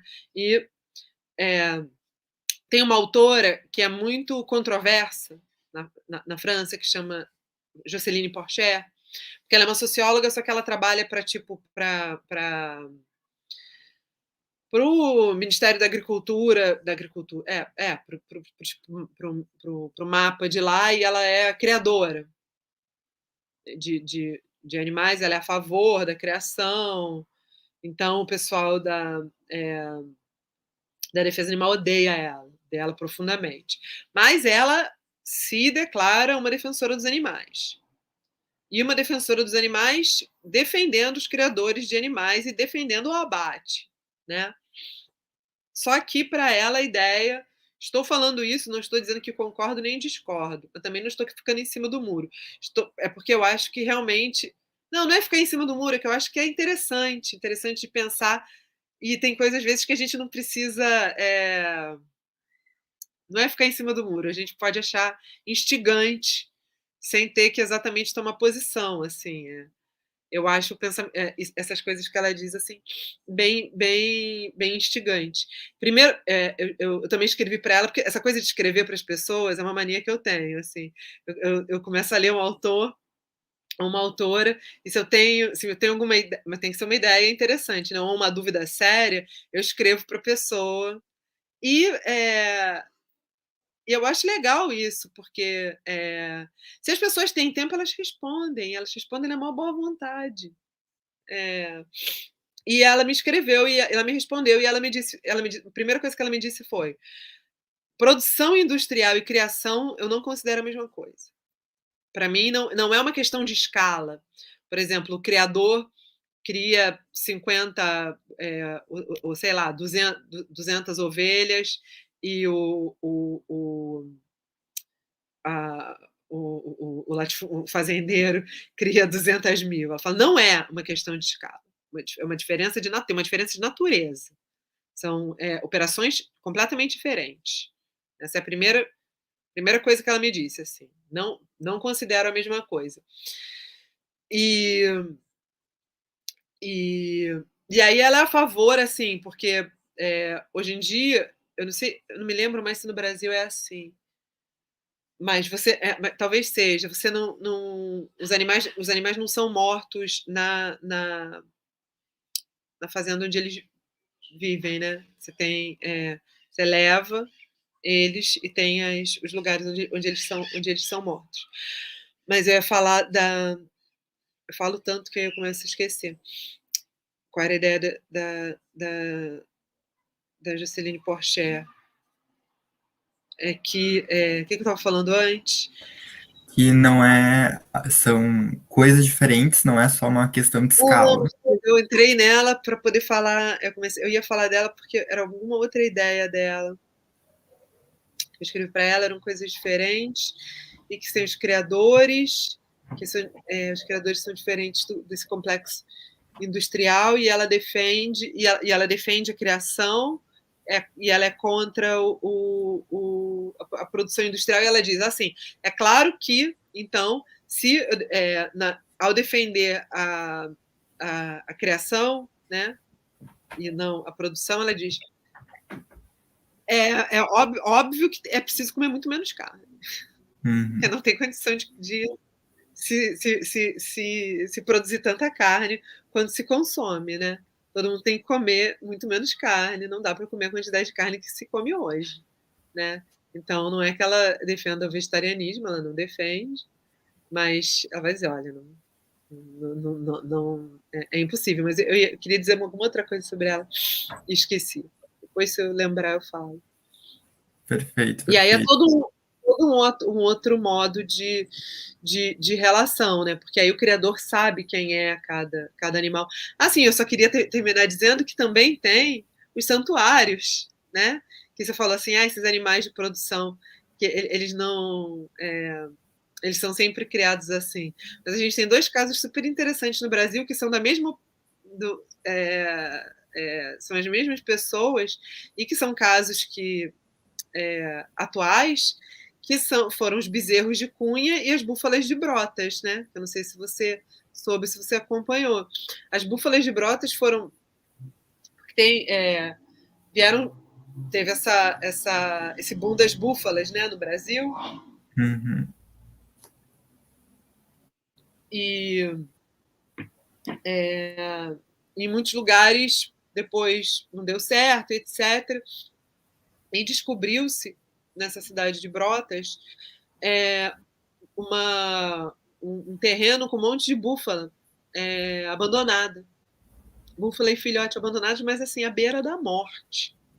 Uma coisa assim, um cenário horrível. E uma ONG assumiu. E muitos animais morreram, ainda morrem, porque mesmo depois de muito tratamento, é, estavam muito, elas, né, muito, muito, debilitadas, mas eles vêm cuidando e são, assim, muitas búfalas. E se tornou um caso internacional e tudo. E tem uma, uma equipe de, de advogadas e advogados que trabalham com eles, é, eles têm uma, uma, uma, rede de apoio, né, sobretudo.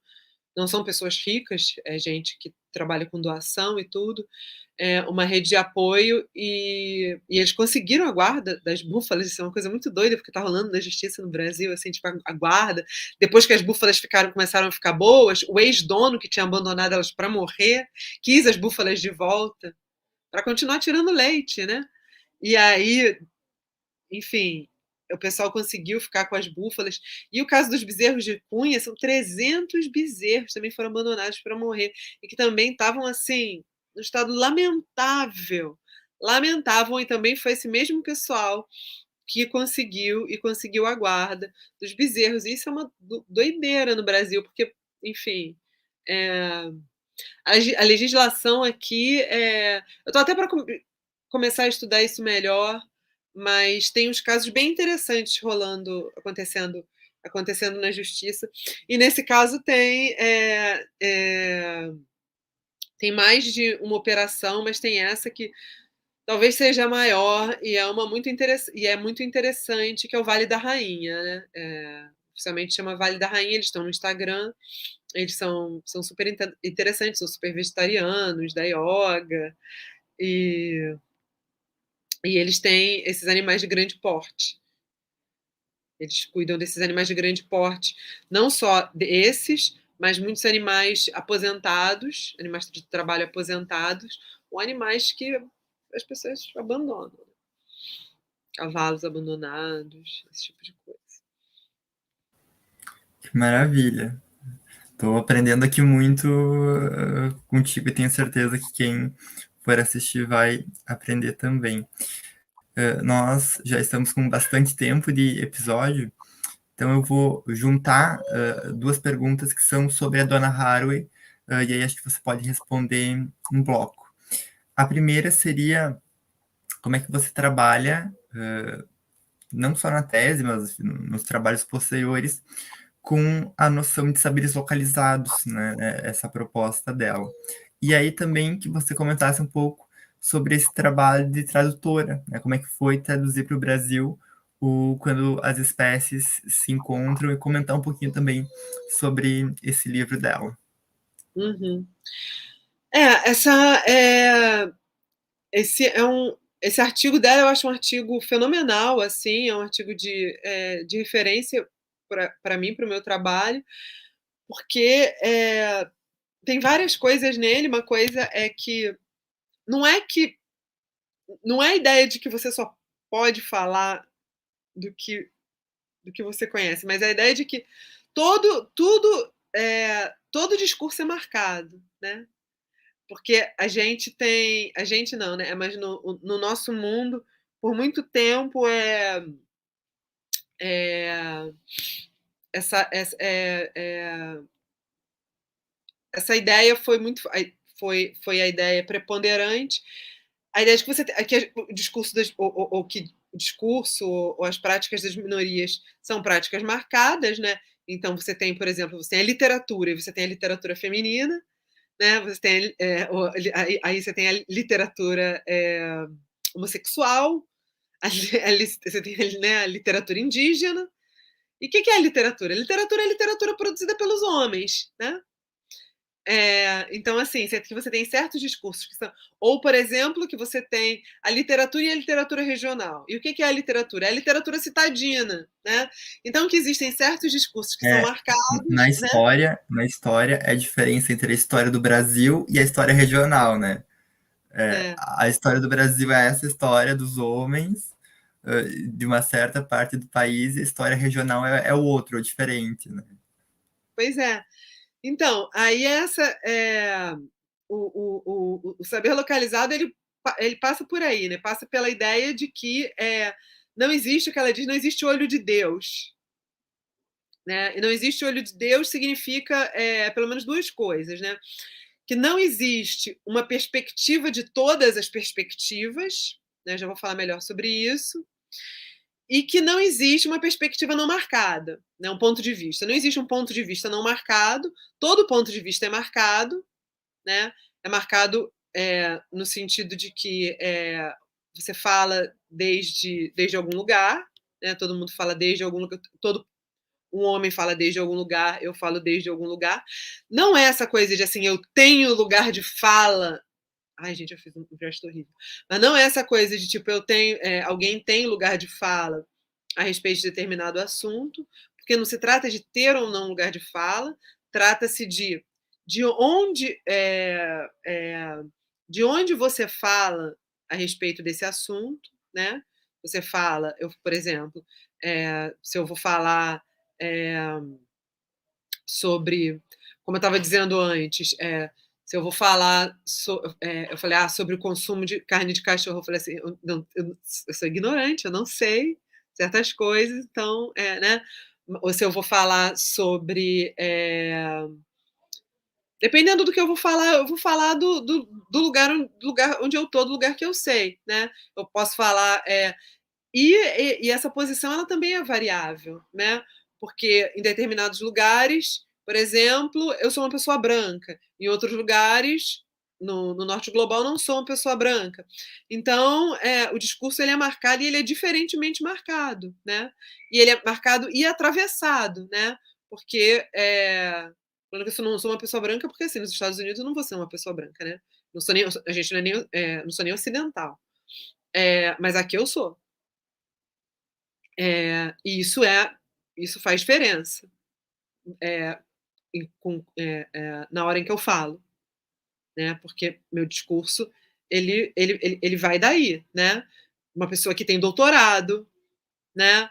Uma é, tem, tem uma série de uma mulher cis, né? Tem todas tudo isso é, é não não só é, põe uma carga no que eu falo, mas também é o que me, me permite pensar de determinado modo, né? E, e, e ou, ver as coisas de uma determinada maneira, né? É... Eu não posso ver de todas as maneiras. Eu não consigo falar de todas as maneiras. Eu até posso ler a respeito, ouvir, né? aprender. Mas isso não vai me tornar o outro. Isso pode me tornar outra pessoa com outras pessoas, né? Mas isso não vai me tornar outra pessoa, isso não vai me tornar eu, eu, ouvir é, as mulheres, é, mulheres trans, discurso de mulheres trans, não vai me tornar me, me, me, é, me dar é, fazer nascer em mim o ponto de vista de uma mulher trans, mas eu posso me tornar outra pessoa com o discurso das mulheres trans, né? Essa é ideia de você se tornar outro com os outros, né? A gente está sempre se tornando outro com outros com os outros, né? E aí, é claro, meu ponto de vista continua sendo um ponto de vista de uma mulher cis, mas é um ponto de vista largado, sei lá, não sei se não é largado, né? Um ponto de vista que é, é, é, passou por um devir, digamos assim, né? Que se tor tornou-se outros com outros, tornou-se outro com outros, né? Essa ideia de tornar-se outro com outros. É, então tem essa essa essa ideia, né? Essa ideia do ponto de vista que é, é que é, é, que é que todo todo discurso é situado, né? E ele é diferentemente situado e, e, e, e, e de modo interseccional, né? Então, assim, é, não é simplesmente, não sou simplesmente uma mulher falando, eu sou uma mulher falando, mas eu também sou uma pessoa branca falando, mas eu também sou uma é, pessoa que tem um certo nível de escolaridade falando, eu também sou uma pessoa de uma certa classe social falando. Tudo isso se cruza, né? E tudo isso se cruza, e isso vai se cruzar diferentemente, é, é, dependendo de, de, de diferentes. É, de quem fala, né? e a outra coisa, e, e, e, a outra coisa é do, do, do, do, saber situado é essa ideia de que não, né, que é, então não existe o ponto de vista de Deus no sentido é, desse ponto de vista é, que a gente chama de, sei lá, câmera zenital, né? Quando você tem no cinema aquela aquela câmera do alto assim que vê tudo. Assim. Não, isso não existe, não existe alguém, né, um ponto de vista de todos que reúna todos os pontos de vista, mas mais do que isso, a soma de todos os pontos de vista isso é muito importante. A soma de todos os pontos de vista não dá a totalidade da situação. Porque as pessoas acham que assim, é que nem tem aquela parábola lá do elefante na sala, né? Ah, você tem um elefante no meio da sala e você tem várias pessoas cegas. E e aí cada uma acha que o elefante é um bicho diferente. Mas se elas trabalharem em conjunto, elas vão saber o que é, que é um elefante. Não a ideia da, da, da, da, do conhecimento situado e da perspectiva parcial, a ideia de que assim nem, nem tem elefante. Você nunca vai chegar num, num todo. Vai ter sempre um fiozinho solto, vai ter sempre uma coisa que continua. Então, por isso que é importante que se tenha cada vez mais pessoas humanas e não humanas em diferentes situações, trabalhando, falando, né, é, em, em, práticas, em discursos, é, a respeito de um assunto ou de uma questão, elas vão transformar a questão também, porque aquilo não, não se esgota. Você não chega no, no ah, agora está pronto. Não está. Chegamos, sabe? Chegamos no, no, no, na forma inteira, é, é, preenche, sabe? Temos um, uma, um, um, um, um, círculo perfeito. Não temos. E não vamos ter. Né? Então, é essa ideia do parcial, mas não parcial, o, o parcial, né? A Harvey vai dizer, o parcial não é pejorativo nesse sentido, não é parcial no sentido de, ah, é parcial nos meus, é, segundo os meus interesses. Não é isso. É que é parcial como uma parte. Cada um tem parte, só que são partes que não formam nunca um todo. Então, por isso que a gente precisa é, muita gente diferente é, nos trabalhando trabalhando juntas ou trabalhando é, nos, nos, nos, mesmos assuntos, porque a chance de é, a gente conseguir uma relatos ou, ou, ou uma ciência social, humana ou natural é, da vida mais robusta, né? Quanto mais mais diversidade, mais mais robusto aquela aquela ciência, aquele relato aquele relato vai ser, né? Sem nunca ser sem nunca sem nunca estar tá exaurido, né? Essa que é a ideia. Então é, é, eu acho eu acho eu acho muito importante assim é, a gente entender isso assim que é por exemplo quando eu escrevo uma, um, um, livro é, é, mais um relato assim é um relato que eu tento conversar com várias pessoas que estão trabalhando estão trabalhando essas questões é, e juntar o máximo de diversidade mas ainda é mais um né e e por aí vai. Esse trabalho de, de, tradução do livro foi muito, foi muito bacana, porque é, o pessoal da editora foi muito.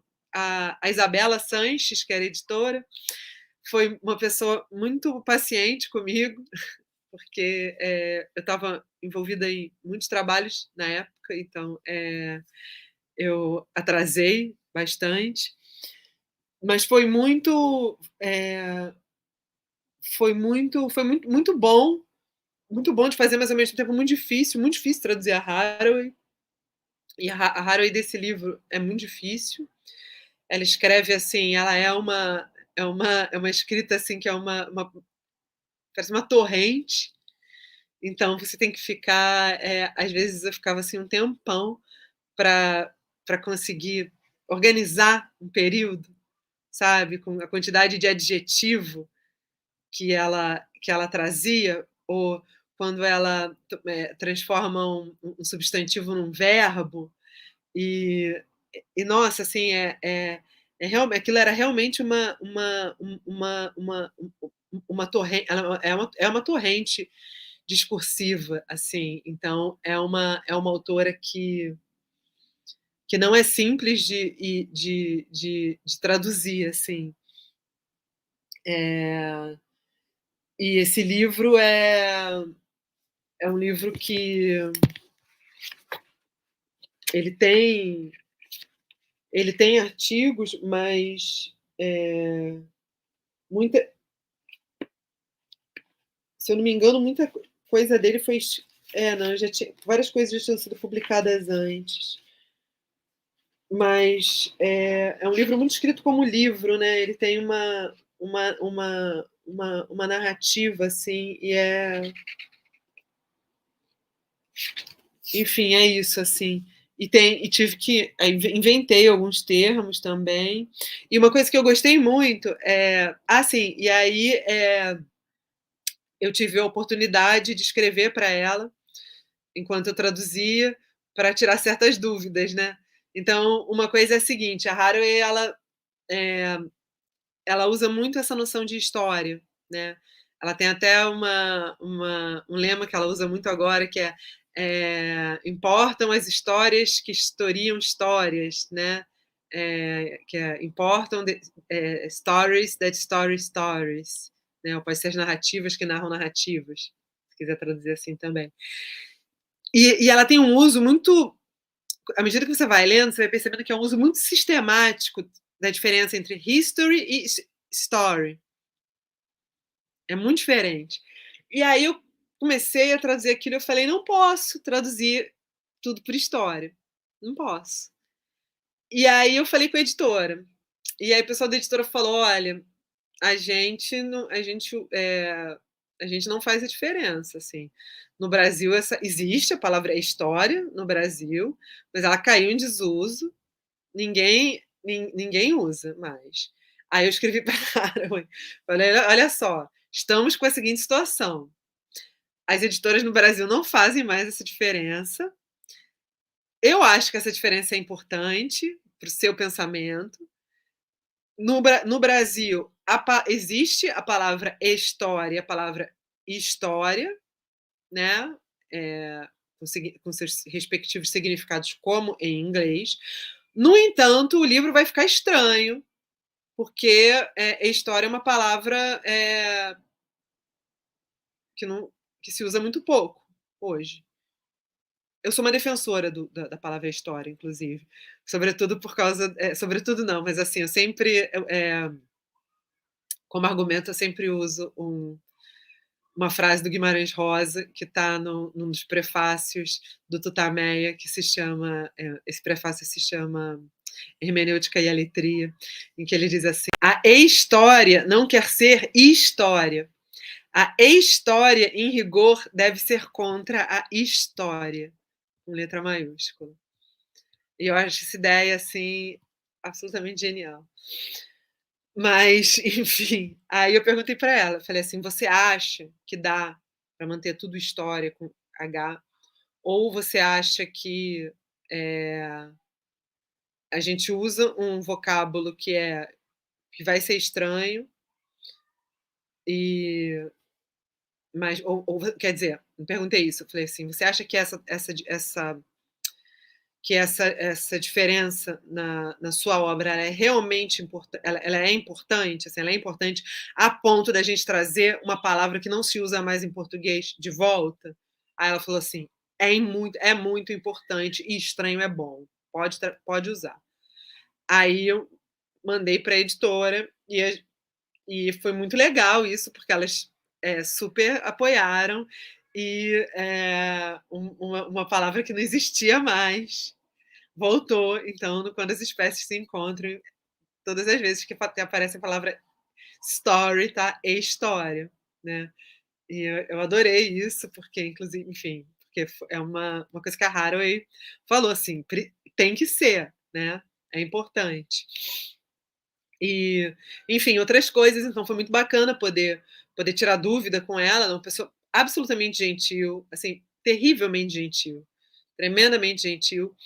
E foi, e foi isso, assim. É... Tem algumas coisas que ela. Por exemplo, ela. É... No livro, ela usa muito o. o... Ela usa muito uma, uma expressão chamada kin and kind, que é tipo parente e, e, tipo. O, é, alguma coisa assim. E aí eu ficava, meu Deus do céu, Kind, funciona em, portu... em inglês porque né, você só bota um D.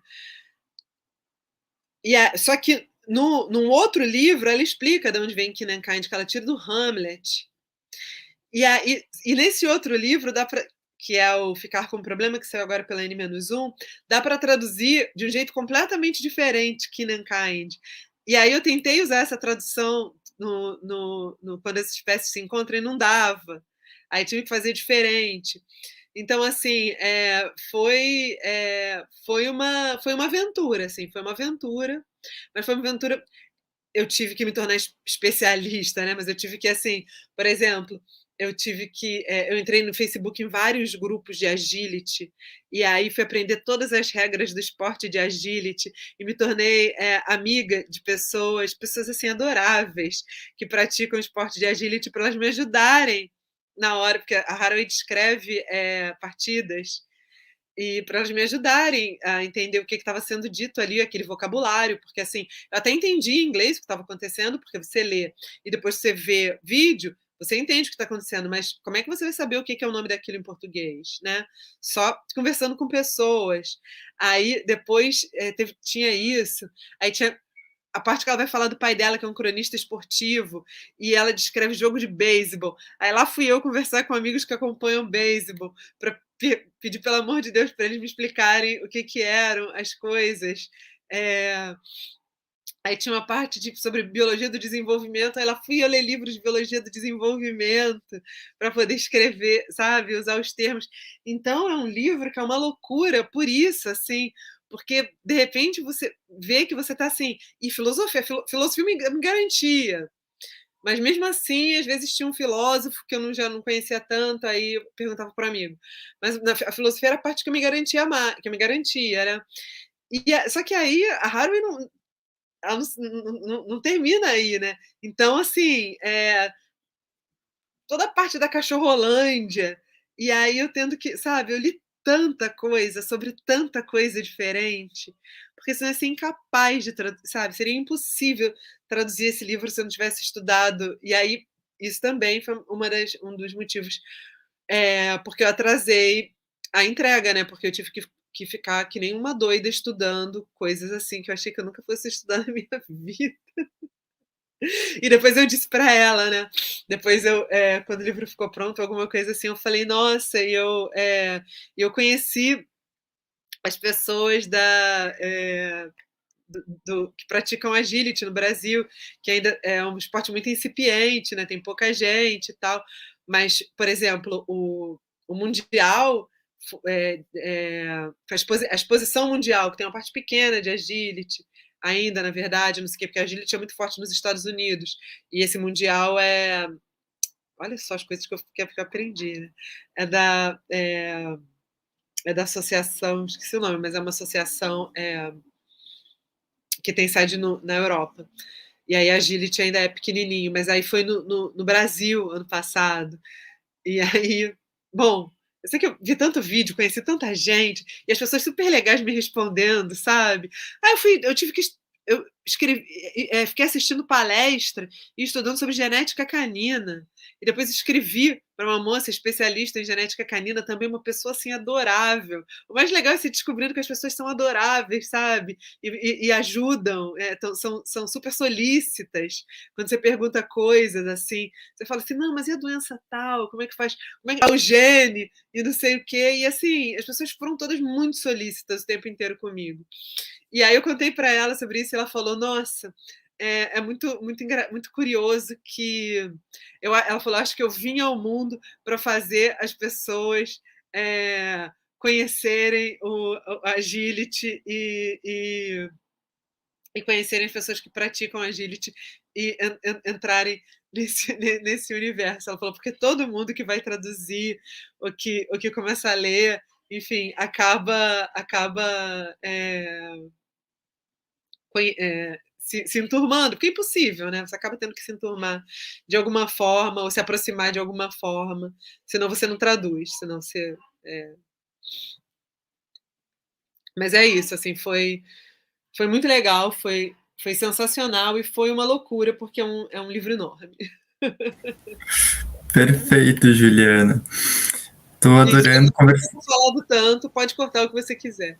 Maravilha. Mas então, já nos aproximando do, do encerramento, uh, se você pudesse comentar com, comigo e com os nossos espectadores uh, o que, que, você vem pensando daqui por diante, né, qual é a tua agenda de pesquisa para uh, saber que desse nesse diálogo você também já está em movimento, né? Sempre estamos lendo, pensando sobre o mundo e a vida. É, nossa, tenho algumas, alguns, algumas coisas, assim, alguns projetos, algumas fazendo algumas coisas. Um é diz respeito, tem a ver ainda com isso tudo, mas eu comecei a, é, a, a, a, desenvolver um, um projeto que está muito no começo ainda, mas para pensar é, nas, é, porque eu comecei a estudar na, é, ecologias queer é, e pensar que ecologia queer, na verdade, é para é, pensar a partir da, da Lynn Margulis, da microbiologia, e pensar como os processos que a gente chama de naturais, né? a gente está falando de natureza no começo, como esses processos que a gente chama de naturais, na verdade, eles são super contra-naturais, que é uma coisa que Deleuze já gostava de dizer, né? que falava que a, é, as, núpcias demoníacas da natureza, que a natureza da a, a, núpcias contra a natura, porque é, ele dava o exemplo da vespa da orquídea, que é um exemplo muito famoso, que é muito bonito, né? Que, é, que não é vespa, coisa nenhuma, é abelha, mas é, que a abelha é, a, a, a, abelha e a abelha vem, ela, a abelha namora a orquídea, né? A abelha faz sexo com a orquídea. É isso que acontece, porque o que a orquídea ela se desenvolve para imitar, fazer uma imitação do, do, dos órgãos sexuais de uma, de uma abelha fêmea. Né? Então, quando a abelha vem, ela e, e ela, ela vai ali fazer sexo. E aí ela poli, e, e bebe o néctar e tudo, e ela poliniza aquela, aquela, aquela flor. Né? Então, Deleuze diz essa coisa, coisa que é tão bonita que ele dizia assim: é, é, tipo, é um sexo transespecífico, né? Ele diz assim, é um sexo que, é, do qual nenhuma abelha e nenhuma orquídea jamais vão nascer, né? Ninguém vai, vai botar ovo, ninguém vai engravidar dessa, dessa relação, desse namoro, dessa brincadeira, pode chamar o que quiser, né? Mas da qual dependem todas todas as abelhas, reprodução de todas as abelhas e de todas as orquídeas. Né? É, essa, essa ideia é linda. E essa tem essas, é, essa, essa autora maravilhosa que se chama Natasha Myers, que escreveu com uma outra autora que se chama Carla Hustack, escreveram um, um artigo super importante chamado Momento Involucionário, que elas vão dizer que esse momento é um momento involu involucionário, que é quando você é, é, você tem uma espécie de suspensão da evolução, né? Que você quer a brincadeira. Eu falo muito de brincadeira no meu livro, que é a brincadeira, assim, é a, a brincadeira entre as espécies, é o, a, o gozo, a, a, é, o, o, o, gozo, gozo no sentido mais puro, assim, mas é, elas estão tão, tão gostando, estão curtindo, estão. É, não falando gozo no sentido gozo sexual. O gozo é, é esse momento que não é funcional, que é uma é, que é esse momento é um momento de vida em que, que, que, não é funcional, né? E elas vão recuperar uma uma uma espécie de uma espécie não um, um, um método e um naturalismo é do, do primeiro Darwin para fazer essa pesquisa, que é, que é super interessante. Enfim, e aí a gente existe, para além disso, né, mas muito ligado, ligado a isso, esse movimento das ecologias queer, que são justamente é, esses estudos em torno dessas, desses, digamos, movimentos aberrantes da natureza, né, do que a gente chama natureza, que são é, esses, esses encontros é, entre, entre, entre espécies, ou esses, é, ou esses outros, mo, mo, não só modos de reprodução, mas modos de brincar, é, é, de fazer mundo, né, que não são que não são esses modos que por tanto tempo se acreditou porque por tanto tempo se acreditou que eram sempre os mesmos modos que eram os modos que eram os mesmos da família, da família nuclear, né? É,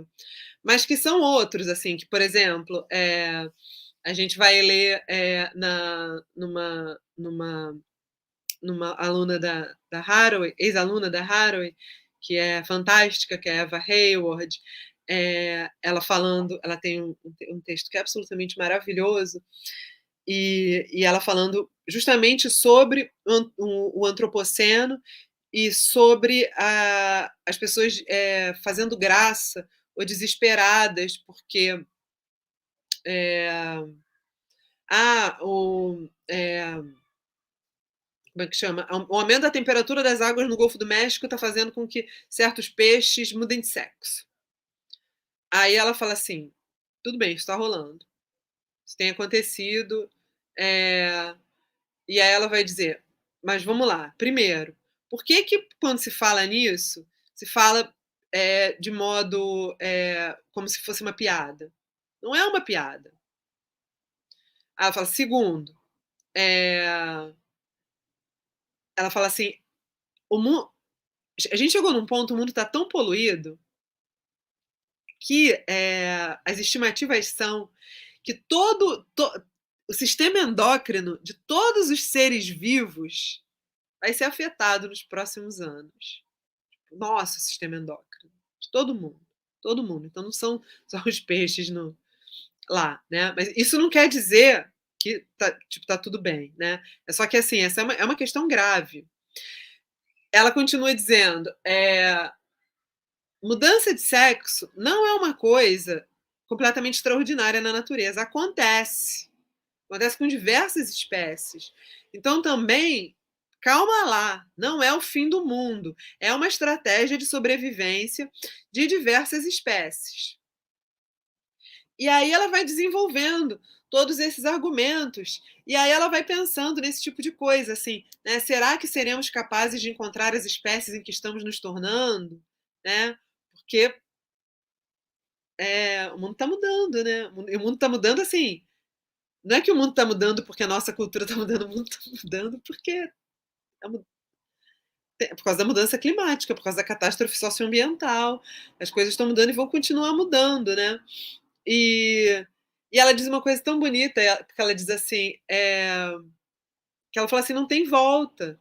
É, essas coisas estão acontecendo. Talvez esses peixes que estejam mudando de sexo, é, talvez eles sejam os mais, os mais aqueles que conseguiram se adaptar, que estão conseguindo se, adap se adaptar melhor e não vão, não, não, não vão se extinguir, pelo menos por hora.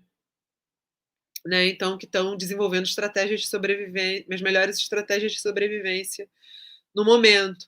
E aí ela diz uma, uma coisa muito bonita, ela diz assim, é, ela diz, estamos todos em zonas de fronteiras quiméricas, onde novas formas de vida estão emergindo.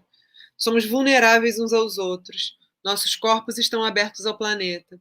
Talvez o Éden, eu lembrei porque para voltar esse tema, talvez o Éden precisasse ser destruído para que pudéssemos verdadeiramente cuidar do planeta. Ela diz assim, o Éden é, o Éden está poluído. A gente poluiu o Éden. Né? É, então acho acho é, então enfim Estou fazendo uma, uma, pesquisa que tem a ver com essas ecologias queer e que tem a ver com essa ideia dos holobiontes, com a ideia de que nós somos simbiontes de simbiontes. Então, a gente é cheio de micro-organismos, nós não somos um só, um, e, é, e que esses processos que acontecem o tempo inteiro é, dentro de nós e entre nós são processos é, que são que são queer. Né? Então, estou trabalhando um pouco, um pouco por aí, mas com outras coisas também. Tem um projeto com um amigo de escrever sobre é, novos regimes de imagem no antropoceno, porque isso eu não queria falar muito não, porque é meio segredo. Tem umas outras coisas que eu não quero falar, porque essas eu já falei, essa do, do das ecologias queer eu já falei por aí, mas essa das, das cosmopolíticas da imagem é, eu não quero, não quero, não quero falar porque ainda é um pouco segredo. Quando tiver, quando tiver mais pronto, eu falo mais. Aguardem, gente, aguardem. em é. breve vem aí. Mas é Juliana, por aí. só te agradecer, assim, foi muito bom conversar contigo. Tenho certeza que para quem assistir também vai ser uh, e vai aprender muito é, e também sair com, com novas questões, novas dúvidas, inquietações, que acho que também é, é, é esse o, o, processo. Então, assim, muito bom que a gente pôde dialogar e muito obrigado. Ah, eu que agradeço, Guilherme. Foi muito, muito bom conversar com você, adorei. É, é, e, enfim, poder falar sobre essas coisas.